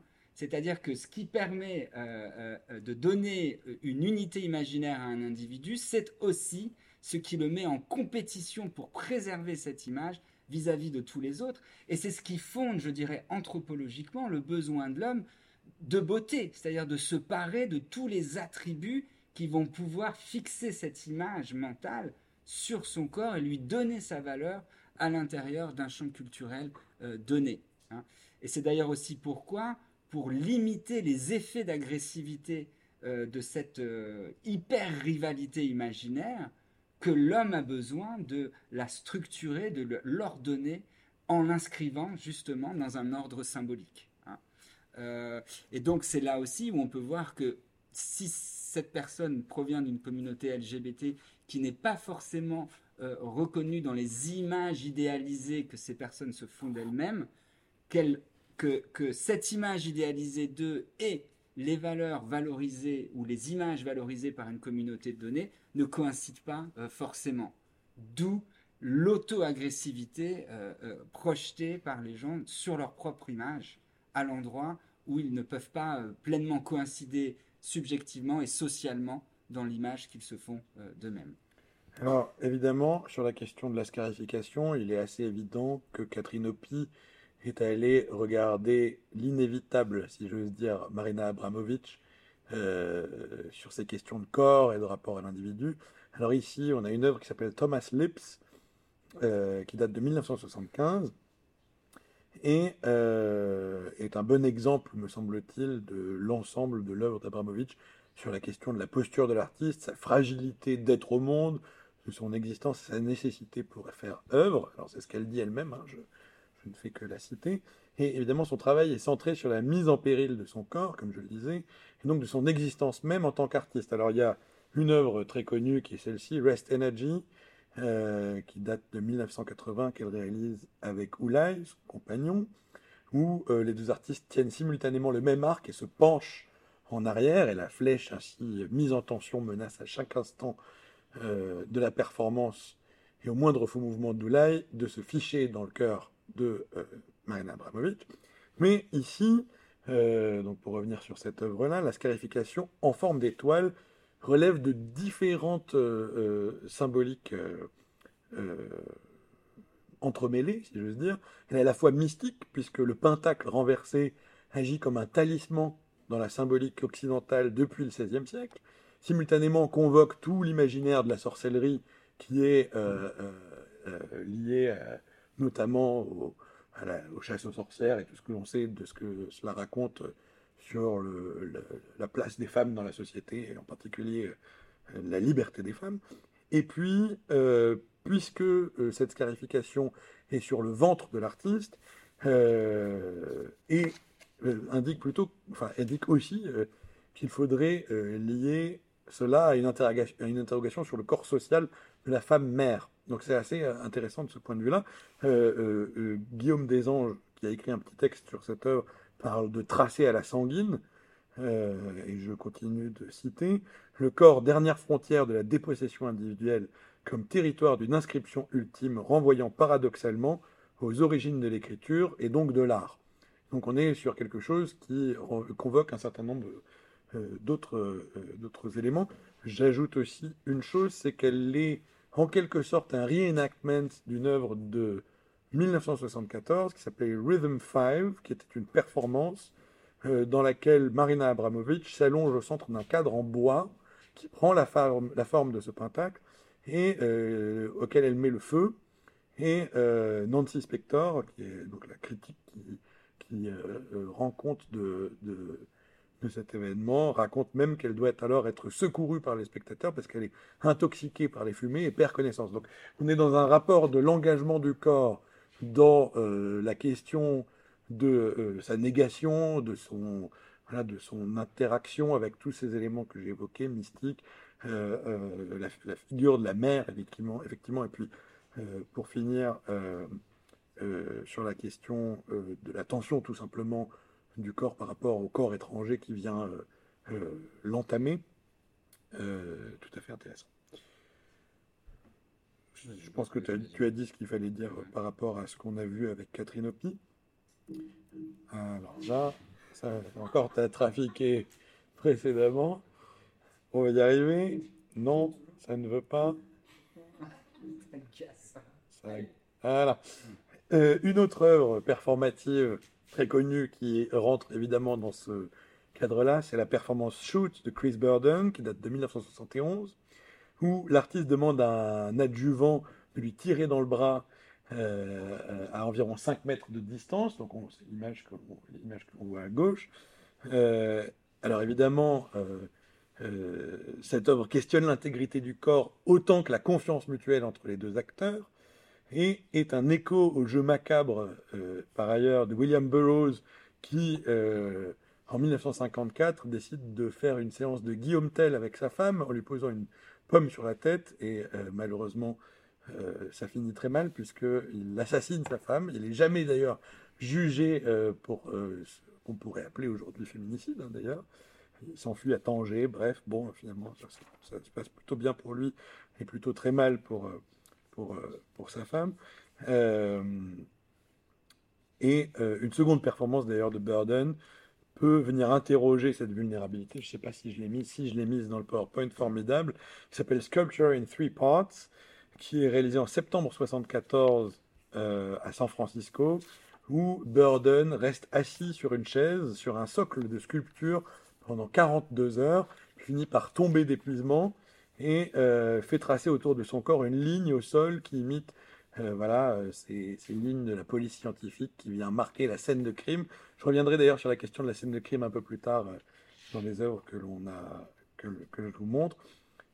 Où donc avec cette scène de crime, il vient voilà tracer ce, ces contours du corps, écrit à l'intérieur Forever et définit ça comme une sorte de fenêtre d'Alberti revisitée où on n'est plus sur l'ouverture, la peinture qui devient ouverture au monde, mais où euh, les frontières du corps sont euh, une ouverture vers sa propre fragilité quelque part.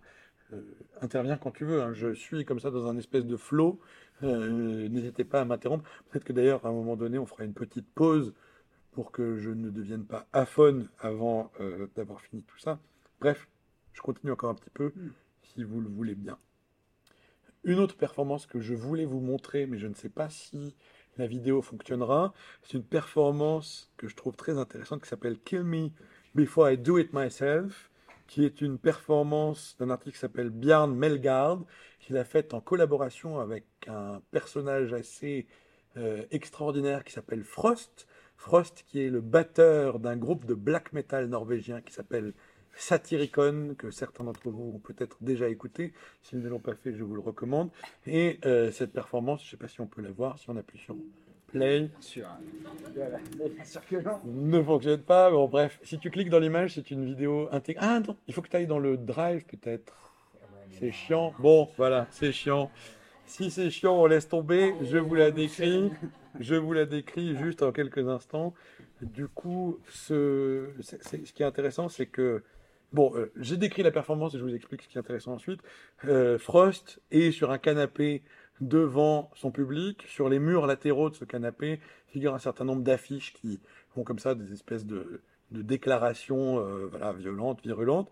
Et Frost, non content d'être batteur dans un groupe de black metal, est aussi cracheur de feu, et donc met le feu à ses affiches en leur crachant de l'alcool enflammé, et donc met le feu à la galerie dans laquelle il se trouve.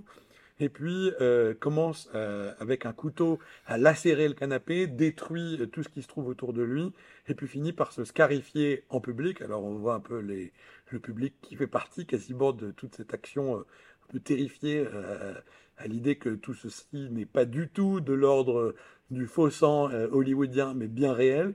Ce qui est intéressant, c'est que le black metal est la frange peut-être la plus extrême du hard rock, euh, pour ceux qui ne connaissent pas ça, et a eu un certain nombre de, on va dire, de, déboires avec la justice au début des années 90, en particulier en Norvège.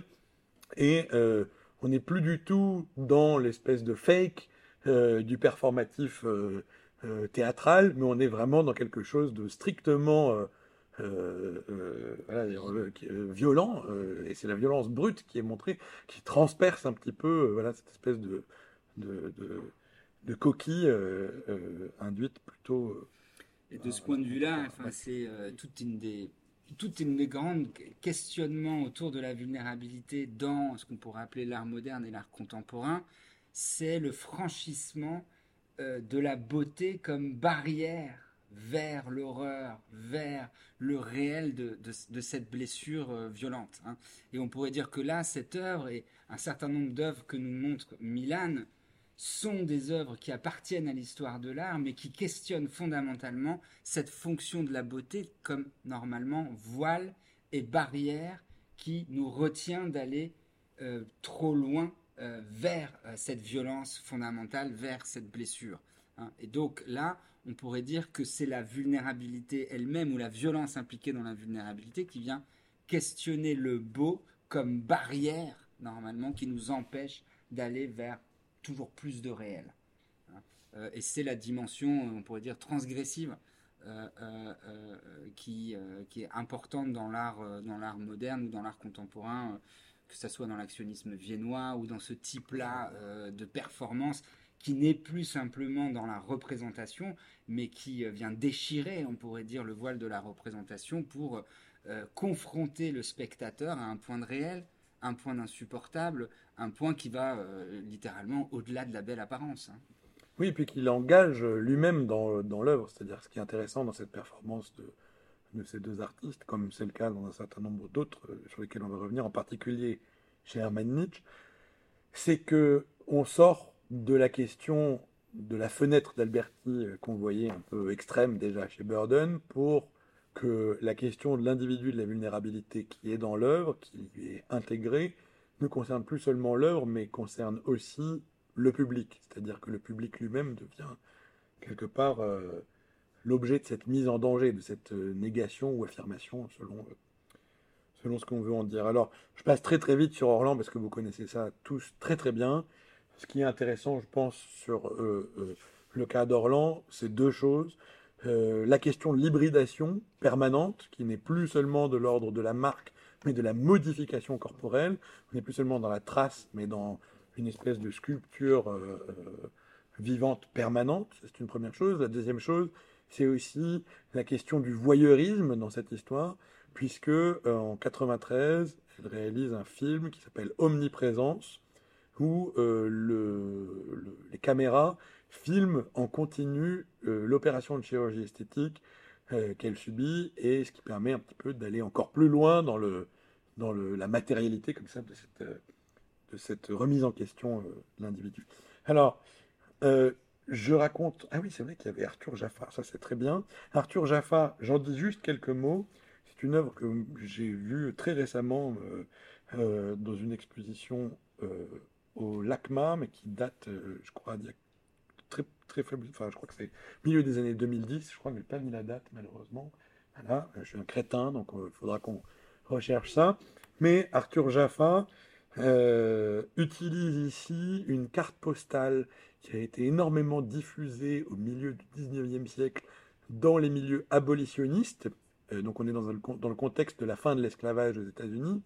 Euh, et dans les milieux abolitionnistes, cette carte postale est diffusée pour montrer à quel point l'esclavage est une abomination, en montrant la cicatrice ou les cicatrices sur le dos de cet esclave qui s'appelle Gordon euh, qui s'appelle Gordon. Voilà, on n'a pas son nom de famille, Gordon. Euh, et cette carte postale est euh, connue comme The Scourge, The Scourge Back, donc le, le, on pourrait dire le dos lacéré, voilà, mutilé.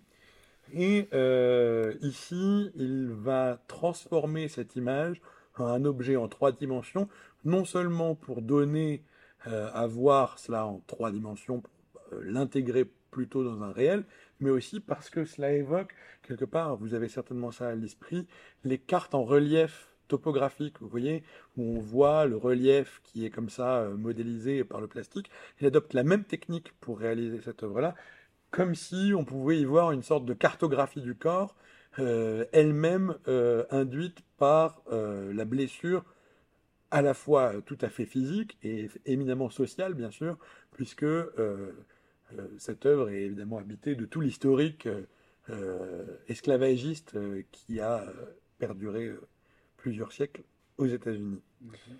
Et peut-être là simplement, mais on voit aussi, ça illustre très très bien, encore une fois, la, double valence de la blessure, soit là comme stigmate, hein, comme lieu où la violence d'un ordre symbolique vient s'inscrire sur, un, corps pour l'abjectiser, pour l'effacer, euh, pour le faire déchoir de son statut d'humanité, là où on a vu juste avant des marques rituelles qui venaient euh, inscrire comme un blason euh, une forme de distinction, de hiérarchie, etc. Donc hein, on peut voir que toutes ces inscriptions produites par la culture sur un corps sont toujours là pour permettre de classifier, hiérarchiser, distinguer ces corps qui au départ appartiennent tout simplement à l'ordre du vivant.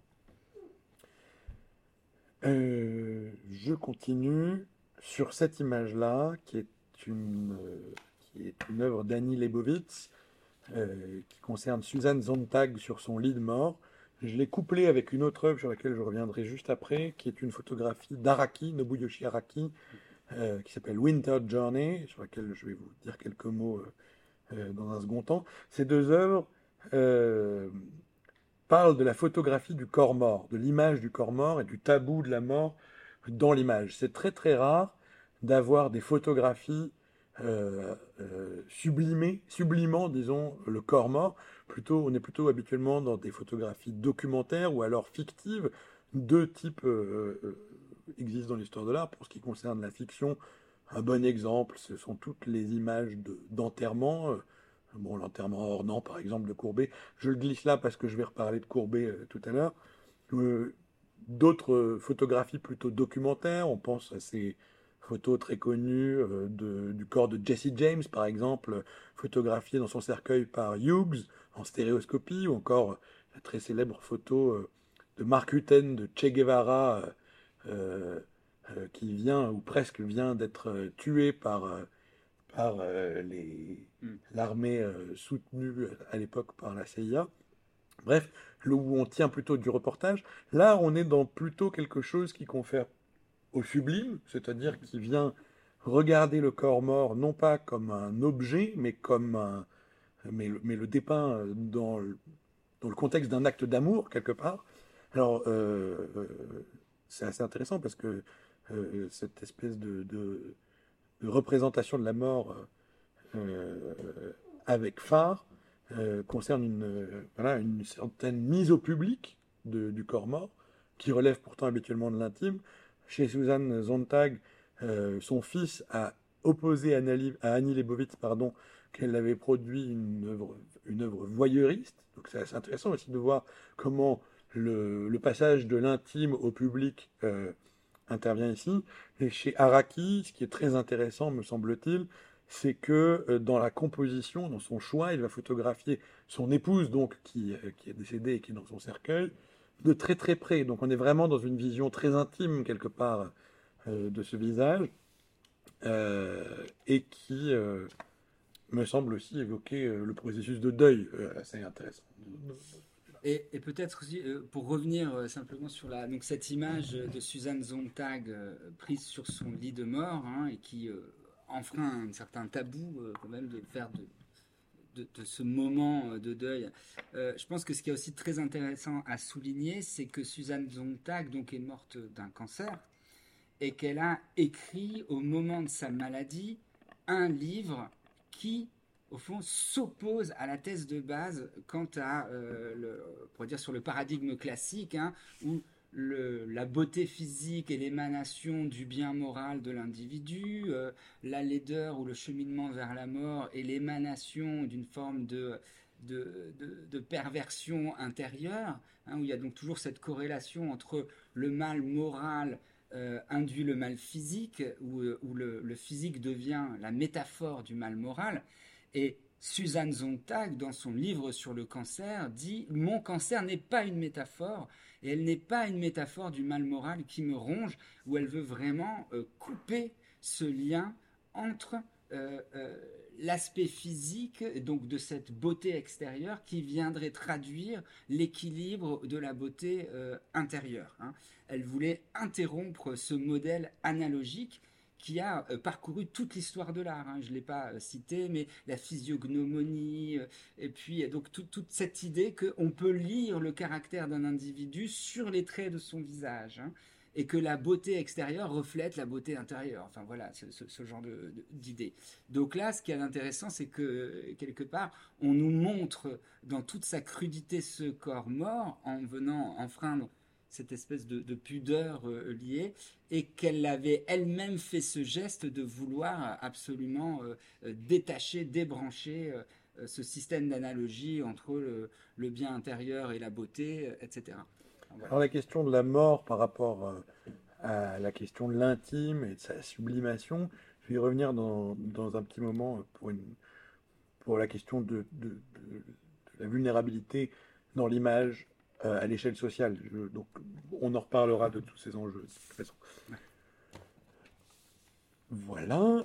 Euh, un alors, pourquoi c'est A? Je ne sais pas. Ça devrait être un B. Euh, la blessure mise en scène, c'est pas très grave. Bon.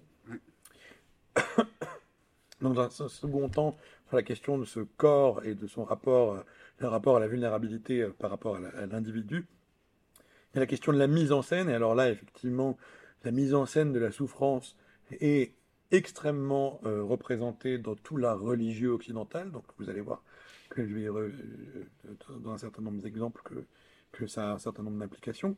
En particulier que euh, dans la représentation du corps du Christ, c'est pas grave, dans la, représentation du corps du Christ, on est dans quelque chose qui s'apparente à une blessure par procuration. C'est-à-dire que on pourrait dire euh, que euh, le Christ sert de réceptacle à la vulnérabilité tout en étant lui-même le réceptacle de la symbolique du bien, on pourrait dire ça comme ça, quelque part. Le Christ qui se sacrifie pour euh, les péchés des hommes et simultanément l'être parfait et l'être imparfait par ses blessures. Donc il y a quelque chose comme ça de l'ordre de la tension qui existe a priori, et euh, dans l'histoire de l'art, il y a différentes euh, manières de le représenter. Alors je vous en ai choisi quelques-unes. La première qui est ce Christ en croix de Cimabue, euh, qui est au musée de l'œuvre de la Sainte Croix à Florence, qui date de la fin du XIIIe siècle. et donc c'est une version extrêmement stylisée, on pourrait dire, de cette crucifixion, où la narration importe presque plus que l'image puisqu'on a les deux figures euh, euh, en, douleur, comme ça, sur les côtés euh, qui sont très importantes. Simultanément, la posture très peu naturelle du Christ fait glisser l'intérêt du regard sur la croix elle-même et sur son visage, qui laisse entendre qu'il serait presque endormi. C'est très peu sanguinolent. En réalité, quand on regarde ça très très finement, on s'aperçoit qu'il y a un indice de la violence des événements qui est très subtil, puisqu'on a des trous rouges dans ses paumes, donc qui sont les fameux stigmates, et euh, dont le sang s'écoule et s'accumule sur le rebord de la croix. Alors je ne sais pas si on peut le voir très bien, euh, mais quand vous regardez juste en dessous de la main, vous avez ce filet de sang qui euh, goûte comme ça sur l'espèce de cadre doré. Alors le cadre doré euh, n'est pas sans évoquer, là encore, bon c'est un peu anachronique, mais euh, la fameuse fenêtre future d'Alberti, on est quand même de- dans quelque chose de cet ordre-là. Oui, et puis- détail, oui, Et puis le sang hein, qui vient certainement couler pour euh, alimenter les saints, hein, comme euh, le vin de la Nouvelle Alliance, euh, symbolique du Christ. Ah, on peut, euh, ça, on ouvre une porte infinie si on s'engage là-dedans.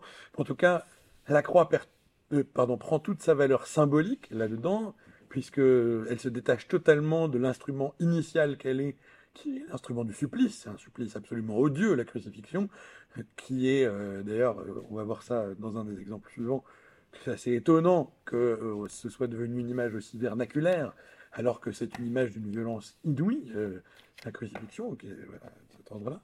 Et euh, donc, en tout cas, la blessure euh, euh, qui déborde presque sur le cadre de l'œuvre euh, sert à placer l'image du Christ dans une réalité où son sacrifice n'est pas seulement symbolique, mais bien tangible. Alors bon, ça, c'est l'une des options. Il y a une autre option dans la représentation, c'est pas possible. Euh, euh, là, là, ça fonctionne. Une autre option qui est cette version plutôt euh, euh, euh, beaucoup plus discrète, comme c'est ici le cas chez Velázquez dans son Christ crucifié, qui est au Prado, qui, pour vous situer la date, ça a sa petite importance pour l'exemple d'après, de 1632. Il construit donc Velázquez une image d'une blessure discrète et euh, de manière tout à fait contradictoire, produit en même temps un tableau d'une grande, inten- grande intensité symbolique, voire dramatique, puisque le Christ est percé de la lance et un très très mince filet de sang s'écoule de la plaie, passe sous le linge qu'il ceinture et s'écoule le long de la jambe. Euh, les blessures aux mains et aux pieds cloués sur la croix saignent, mais très discrètement, tout comme les plaies que le Christ a à la tête, donc on voit à peine qu'il saigne. Euh, et simultanément, il est sur cette espèce de faux euh, monochrome noir qui le met en lumière, comme ça, comme s'il jaillissait du tableau. Euh, donc on est vraiment, on centre vraiment le regard sur quelque chose d'immaculé et qui semble raconter que le Christ endure sa souffrance, mais de façon très digne, comme s'il était habité d'une hauteur morale qui n'était pas à la portée de, de l'humain, quelque part. Donc on est aussi dans une transposition là euh, euh, qui est assez intéressante, puisque euh, lorsque lorsque l'on vit cette blessure par procuration, on n'est pas du tout dans un, dans, une dans, dans un vécu possible, mais dans un vécu strictement symbolique, pourrait-on Mm. dire. Alors, au contraire de ça, Alors peut-être Ouais, je vais la, la juste avant, mais effectivement, ce qu'il y a de, je trouve, fondamental dans, on pourrait dire, l'esthétique chrétienne, c'est qu'elle remobilise, encore une fois, souvenez-vous, les deux catégories, je crois, de l'apollinien et du dionysiaque de manière extrêmement vive.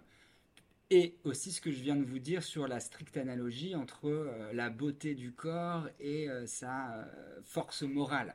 C'est-à-dire que là, les deux représentations du Christ en croix qu'on vient de voir sont quelque part soumises encore à ce paradigme de la grande force morale du Christ lui permet d'endurer son calvaire en étant absolument stoïque. hein. Et où la belle forme et sa belle apparence se présentent comme contemplation euh, pour euh, les fidèles, mais non pas comme exercice spirituel euh, de vraiment épouser la souffrance du Christ. hein. Donc le Christ est tenu à distance en même temps que présenté comme modèle, mais séparé du chemin spirituel à faire pour les croyants. C'est d'ailleurs ce qui donnera au moment de la réforme hein, et de Luther cette querelle entre l'Église catholique et le protestantisme réformiste qui va par moment même devenir iconoclaste. hein. Et vous vous souviendrez d'ailleurs que dans la querelle sur l'iconoclasme autour du protestantisme, qu'est-ce qui se passe? C'est que Luther notamment, et encore plus les calvinistes en Suisse, vont considérer que l'usage qui est fait de la représentation à l'intérieur des églises chrétiennes porte plutôt les fidèles à avoir des émotions quelque peu érotiques déplacées sur des corps de saints ou du Christ, là où ils devraient épouser le calvaire euh, de ce Christ. Et c'est pour ça aussi que Luther va faire retour massivement et va forcer la contre-réforme catholique à faire aussi retour vers un corps sanguinolent et aussi tout ce qui était caché dans l'abjection du corps. hein. Vous vous souvenez d'ailleurs que le protestantisme, c'est de montrer que personne ne peut endurer le martyr du Christ comme il le fait, mais qu'on est tous d'abord en tant qu'hommes soumis, euh, euh, on va dire, au mal, au mal moral, et, donc à tout ce qui était de l'ordre dans, euh, on va dire, l'iconographie de l'art roman, qui était de l'ordre des gargouilles, l'ordre ensuite du grotesque, euh, de toute la- on va dire l'iconographie du, du mal hein, que tu évoquais aussi à partir du- de, de l'histoire des démons, des sorcières, etc. C'est-à-dire tout ce qui ne fera pas partie du canon de l'art officiel. hein.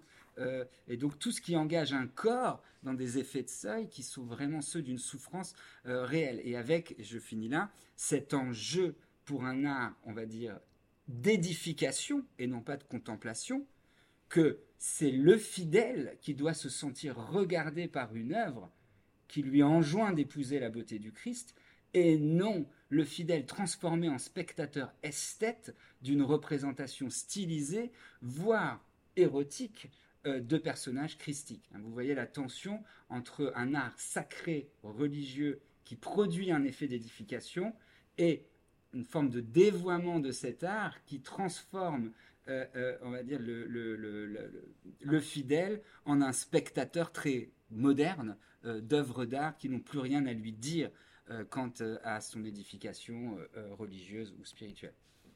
Alors, ce qui est intéressant, c'est que... Oui Est-ce qu'on a là, au contraire, l'image de, de l'instant même du passage, euh, je dirais, de Diatrépa Et donc, parce qu'on sait reconnaître euh, que la coulure, elle, elle n'est pas fraîche.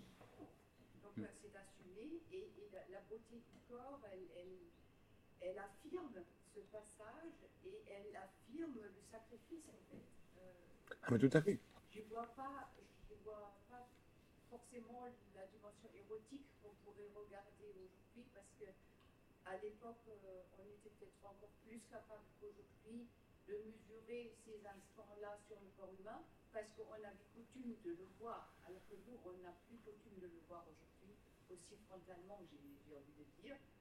Et euh, on ne le voit pas non plus euh, sur euh, les sacrifices je ne sais pas, le- quand on tue un animal, on ne saura pas mesurer à quel moment il est vraiment mort, hein, donc j'ai envie de dire. Aujourd'hui. Hmm. Mais à l'époque, le spectateur était tout à fait accoutumé de voir les corps exposés en leur fragilité nue. Hmm. Donc, bon, voilà, c'est une petite remarque. euh, Oui, tout à fait. Euh, C'est vrai que euh, les- les- bon, je répète en deux mots que c'est peut-être l'instant du passage de vie à trépas et que euh, le public euh, contemporain de l'œuvre était capable de reconnaître cet instant pour être euh, plus souvent confronté à cet instant euh, euh, plus facilement, en tout cas plus souvent euh, vécu par les gens d'alors que par nous aujourd'hui, que la lecture érotique est peut-être euh, erronée. Alors en réalité, si je peux me permettre de nuancer, il y a quand même un certain nombre de représentations où on voit le Christ qui est clairement en érection. Donc sans aucun doute, la question de l'érotisme euh, n'est, enfin, est voilée parce qu'il a un voile, mais euh, la question du dévoilement n'est vraiment pas loin. Quoi. Donc on est, il y a quand même une réalité euh, assez euh, spectaculaire entre guillemets là-dedans, et le jeu qui se joue entre la réforme et le catholicisme se joue entre autres autour de ces questions-là. Mhm. Mais j'ajoute une autre, enfin des autres options de représentation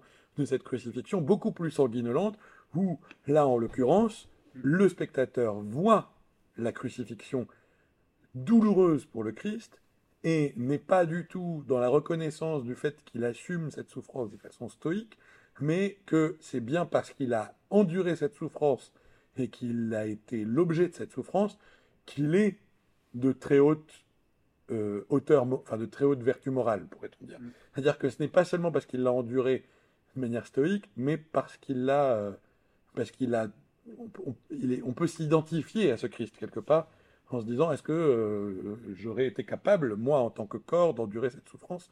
Et est-ce que cette souffrance-là, par procuration, n'est-elle pas euh, encore l'affirmation de d'autre chose? Alors, là, ce qui est intéressant, c'est que c'est une œuvre en trois dimensions, donc ça rajoute effectivement aussi euh, un ancrage dans la réalité qui est d'autant plus fort. Euh, et par ailleurs, on est en 1630 à Valladolid. 1630, on est deux ans avant euh, Velázquez, donc on est dans des temporalités très proches qui correspondent à des façons de voir tout cela de manière très très différente quelque part. Alors, j'ai pas résisté et je vous ai mis un triptyque de Francis Bacon. Euh, je pense qu'on va finir les crucifixions et faire une petite pause, non Peut-être. On va jusqu'au martyr Oui, vas-y. Alors, allons jusqu'au martyr. Euh, Ouais. Quelqu'un avait une question Non. Non Ok, bon. Euh, alors, ce qui est intéressant chez Bacon, c'est qu'il s'inspire, notamment dans le panneau de droite de cette œuvre, du Christ de Cimabue, puisqu'il dit systématiquement que lorsqu'il voit cette œuvre de Cimabue, il a l'impression que c'est un ver qui rampe sur la croix et non pas le Christ. Et donc c'est pour ça qu'il l'inverse, non pas du tout dans une tentative, euh, euh, on va dire, euh, satanique, mais bien dans une tentative de redonner cette fluidité au corps du Christ, mais surtout parce que Bacon est connu pour montrer l'intérieur des corps. Alors on connaît cette anecdote où il, il passe devant un étal de boucherie et se demande pourquoi lui-même ne fait pas partie de la viande qui est posée là et essaye de rappeler simultanément dans ses tableaux que la viande dont nous sommes constitués constitue la plus stricte matérialité de notre individu et que donc euh, la question de la vulnérabilité est une question particulièrement pragmatique, c'est-à-dire qu'il envisage le corps comme un objet euh, euh, tout à fait matériel. Je, paraphrase ce qu'il dit, hein, je, pourrais vous le citer, voilà. Et simultanément, en cherchant à rentrer dans le corps, essaye quelque part d'aller chercher ce qui se passe à l'intérieur de l'individu. Si on parle de, tout à l'heure, je crois que tu évoquais cette question de la beauté euh, extérieure qui était euh, le reflet de la beauté intérieure. On est un petit peu dans une espèce de persiflage de cet événement-là qui me semble euh, assez intéressant. Deuxième chose, c'est ce que je vous disais tout à l'heure sur la question de la lecture de la crucifixion par Bacon. Il dit toujours qu'il est très étonné de voir des gens qui ont autour du cou un pendentif d'un crucifix, puisque les gens se promènent sans, le conscientiser quelque part, une scène de torture euh, autour du cou. Donc ça, c'est vraiment très intéressant aussi. C'est euh, l'adoption de cette remise en question de l'individu par procuration à travers la figure du Christ dans un acte de torture que cette vision-là devient quelque chose de très vernaculaire et de très euh, quasiment devient un objet quotidien. Voilà, elle le portait autour du cou. euh, peut-être parler de sacerdoce, je ne sais pas si on va très loin. Bon, euh, peut-être pas s'aventurer dans ces considérations-là, mais il me semble que cette lecture-là est très intéressante. La crucifixion, tu veux dire encore un mot peut-être, ou on Euh, enchaîne sur le martyr? Euh, Peut-être simplement pour terminer sur la crucifixion, je pense que c'était aussi très intéressant de s'arrêter sur ce moment-là, puisque ça synthétise les deux premiers moments qu'on a montrés, c'est-à-dire euh, les armes provoquant la blessure, puis la blessure auto-infligée au nom du bien. C'est-à-dire que dans cette iconographie chrétienne de la crucifixion, il y a ce qu'ils appellent les arma Christi, hein, donc c'est-à-dire ce qui inflige les cinq plaies au Christ. Donc vous avez à la fois vraiment toute une iconologie des cinq plaies, hein, les plaies à la main, aux pieds, euh, à la tête, euh, ici euh, pour, au niveau de la lance, qui va ensuite finir par percer le cœur, le sacré cœur. Donc vous avez à la fois donc cette, euh, cette thématisation de la plaie autour des cinq plaies, qui elles-mêmes sont liées à ces objets qui ont infligé la blessure. hein.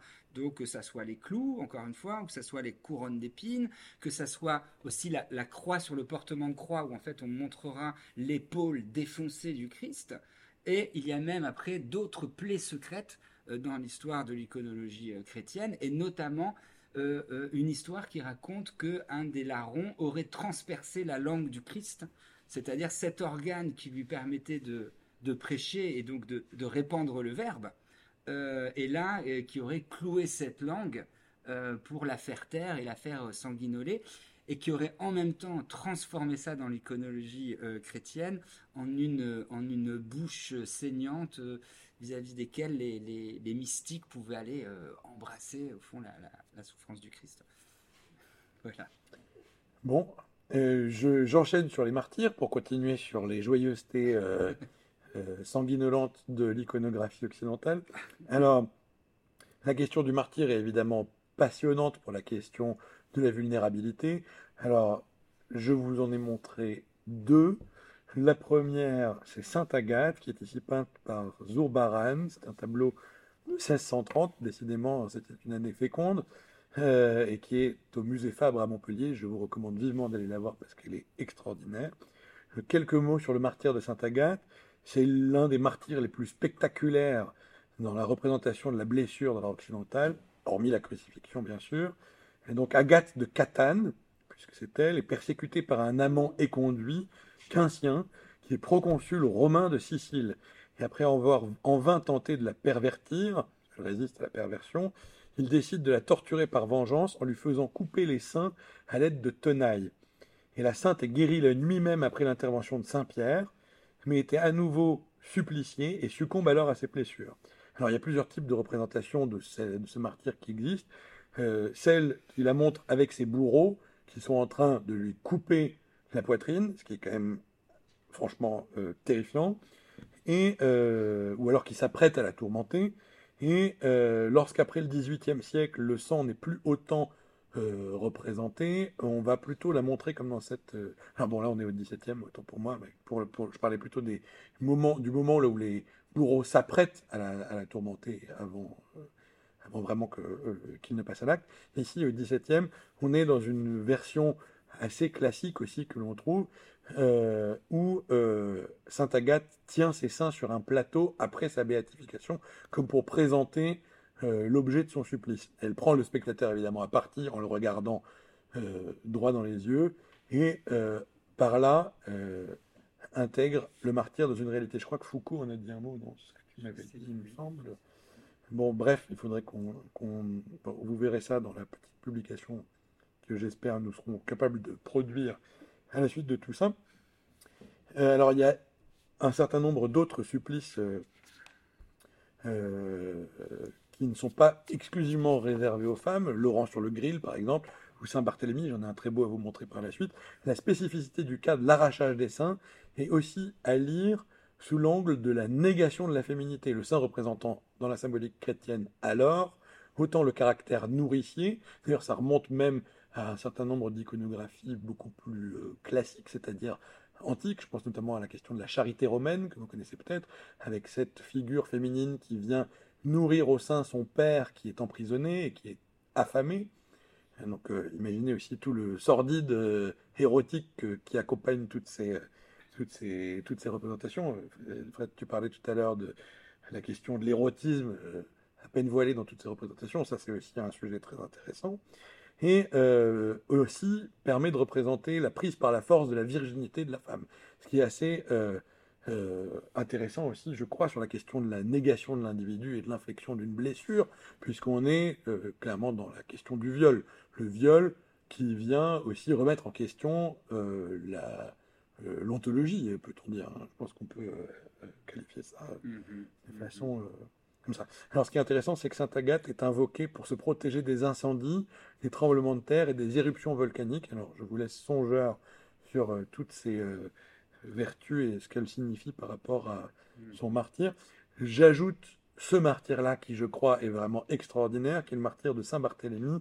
Ici, une version de Matteo di Giovanni, date de 1480, qui est une peinture à la tempéra, donc euh, à l'œuf. Et euh, Saint Barthélemy, lui, son martyr consiste à être, euh, comment dit-on déjà, écorché, merci. Euh, donc il consiste à être écorché et il porte son martyr autour de son bras, donc il revêt sa propre peau. Euh, alors par rapport à ce qu'on a dit sur la peau tout à l'heure, comme l'enveloppe de l'individu, sur la question de l'exposition face au regard du spectateur de son martyr, par rapport à la transposition par procuration de la souffrance, je trouve que l'on est dans un sujet qui concerne réellement euh, la beauté du vulnérable et ce qu'elle questionne sur, euh, sur euh, la notion euh, d'individu. Dernière œuvre avant notre petite pause dont nous avons peut-être tous besoin, euh, moi en premier parce que j'ai soif, euh, c'est Le massacre des innocents de Poussin, qui est une œuvre évidemment très connue, qui a marqué énormément euh, de peintres postérieurs à, à celle-ci. Et elle est commandée, alors je vous en fais un petit historique, elle est commandée par Vincenzo Giustiniani pour commémorer la mort d'enfants de la famille, la famille Giustiniani, donc otage de l'Empire ottoman, en 1566, donc environ 70 ans avant cette peinture. Et cet épisode est connu sous le nom du massacre des innocents Giustiniani.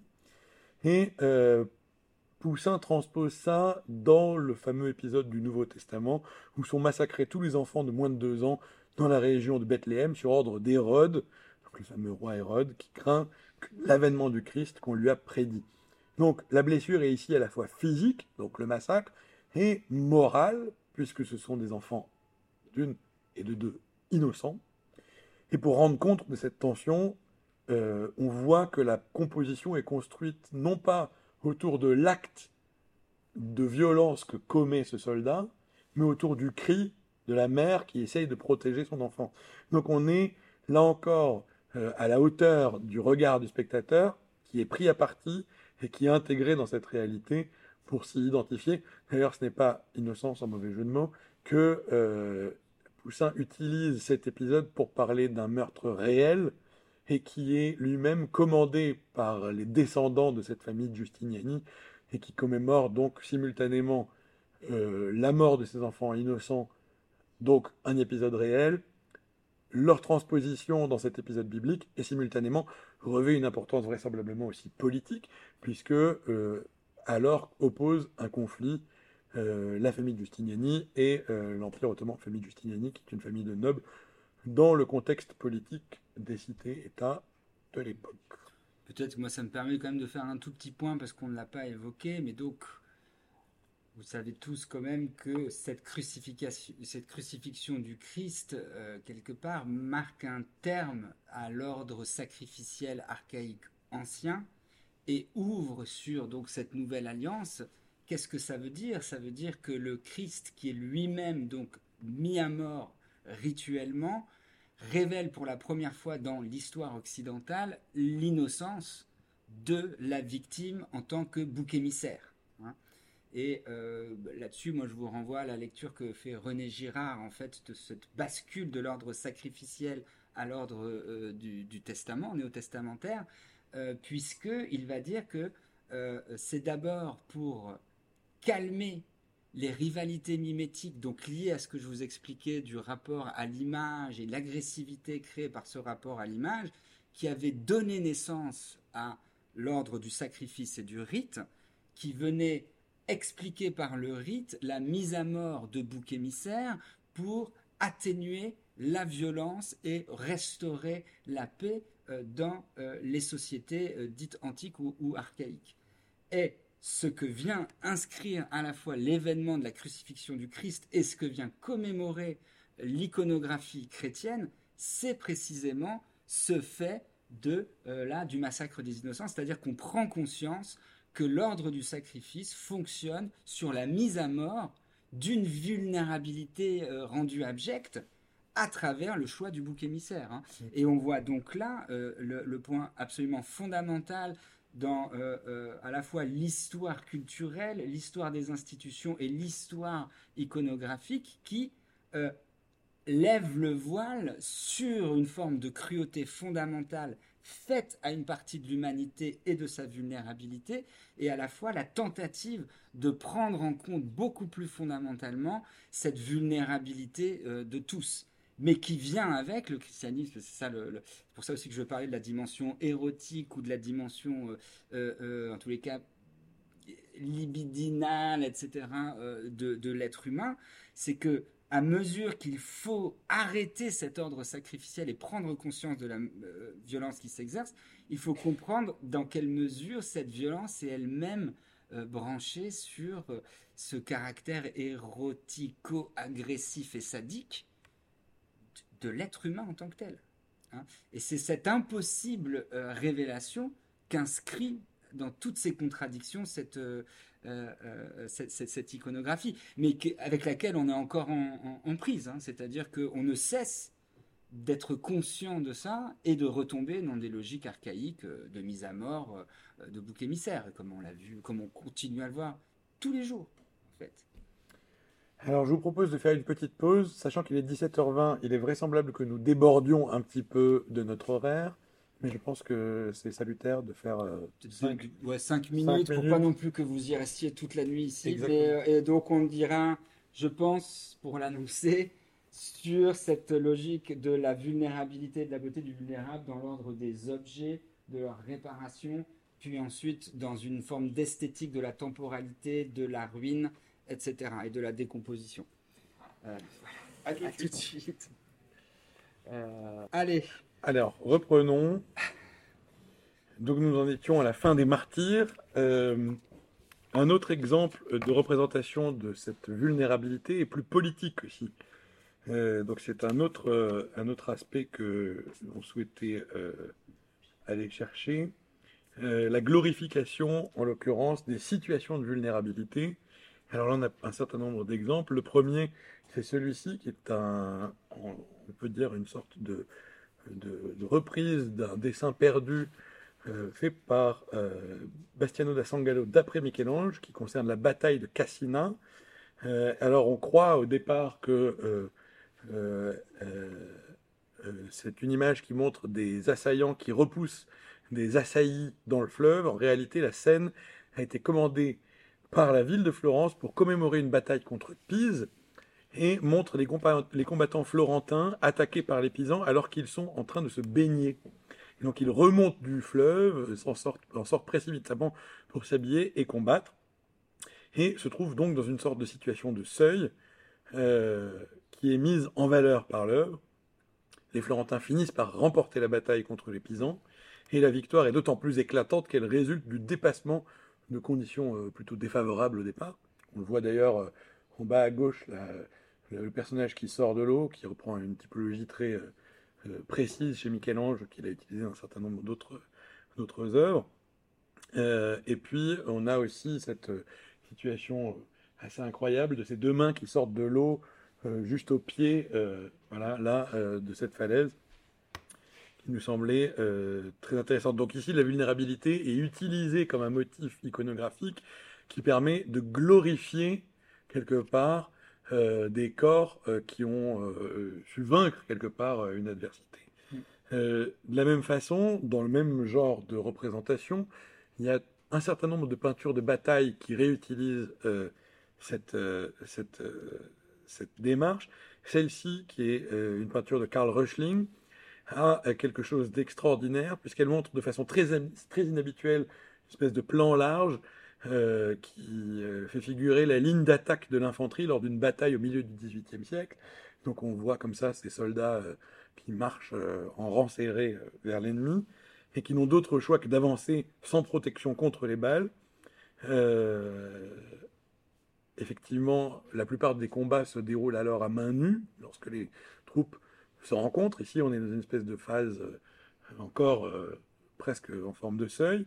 Et euh, le courage est célébré dans cette peinture, dans le visage du premier soldat à droite, comme dans la posture, la démarche et le regard des trois meneurs à gauche, et la terreur en même temps du troisième soldat qui est tourné vers son camarade de gauche qui vient d'être fauché. Donc vous le voyez à droite, et puis son camarade qui a la bouche grande ouverte, comme ça, terrorisé, euh, permet de rendre compte de cette euh, vulnérabilité physique et morale euh, de ces soldats. Alors c'est intéressant ici parce que le point de vue est complètement inhabituel. On ne peut pas avoir cette vision prise sur le vif, entre guillemets, si l'on n'a pas été dans cette bataille. Donc encore une fois, on est presque pris à partie par cette posture qu'implique ce point de vue, me semble vraiment très euh, intéressant. Et un tout petit point aussi ici qui est intéressant, c'est euh, de montrer aussi la tension qu'il y a entre, on pourrait dire, l'idéal viril, euh, l'idéal euh, de, de, gloire, et qui permet à la fois d'affronter ce danger et donc d'exposition maximale à la blessure en puissance, tout en essayant de le nier. Euh, quelque part, hein. c'est-à-dire que pour que euh, le soldat puisse affronter la mort et le risque maximal de blessure en puissance, il faut proposer euh, une forme d'iconographie à la gloire de, ce, de, de, de cet individu qui affronte la mort au-delà, on pourrait dire, de la souffrance qui lui est, qui lui est infligée. Et en même temps, ces représentations qui essayent de montrer cette tension entre idéal guerrier, idéal viril, auquel des représentations de la puissance, du corps fort,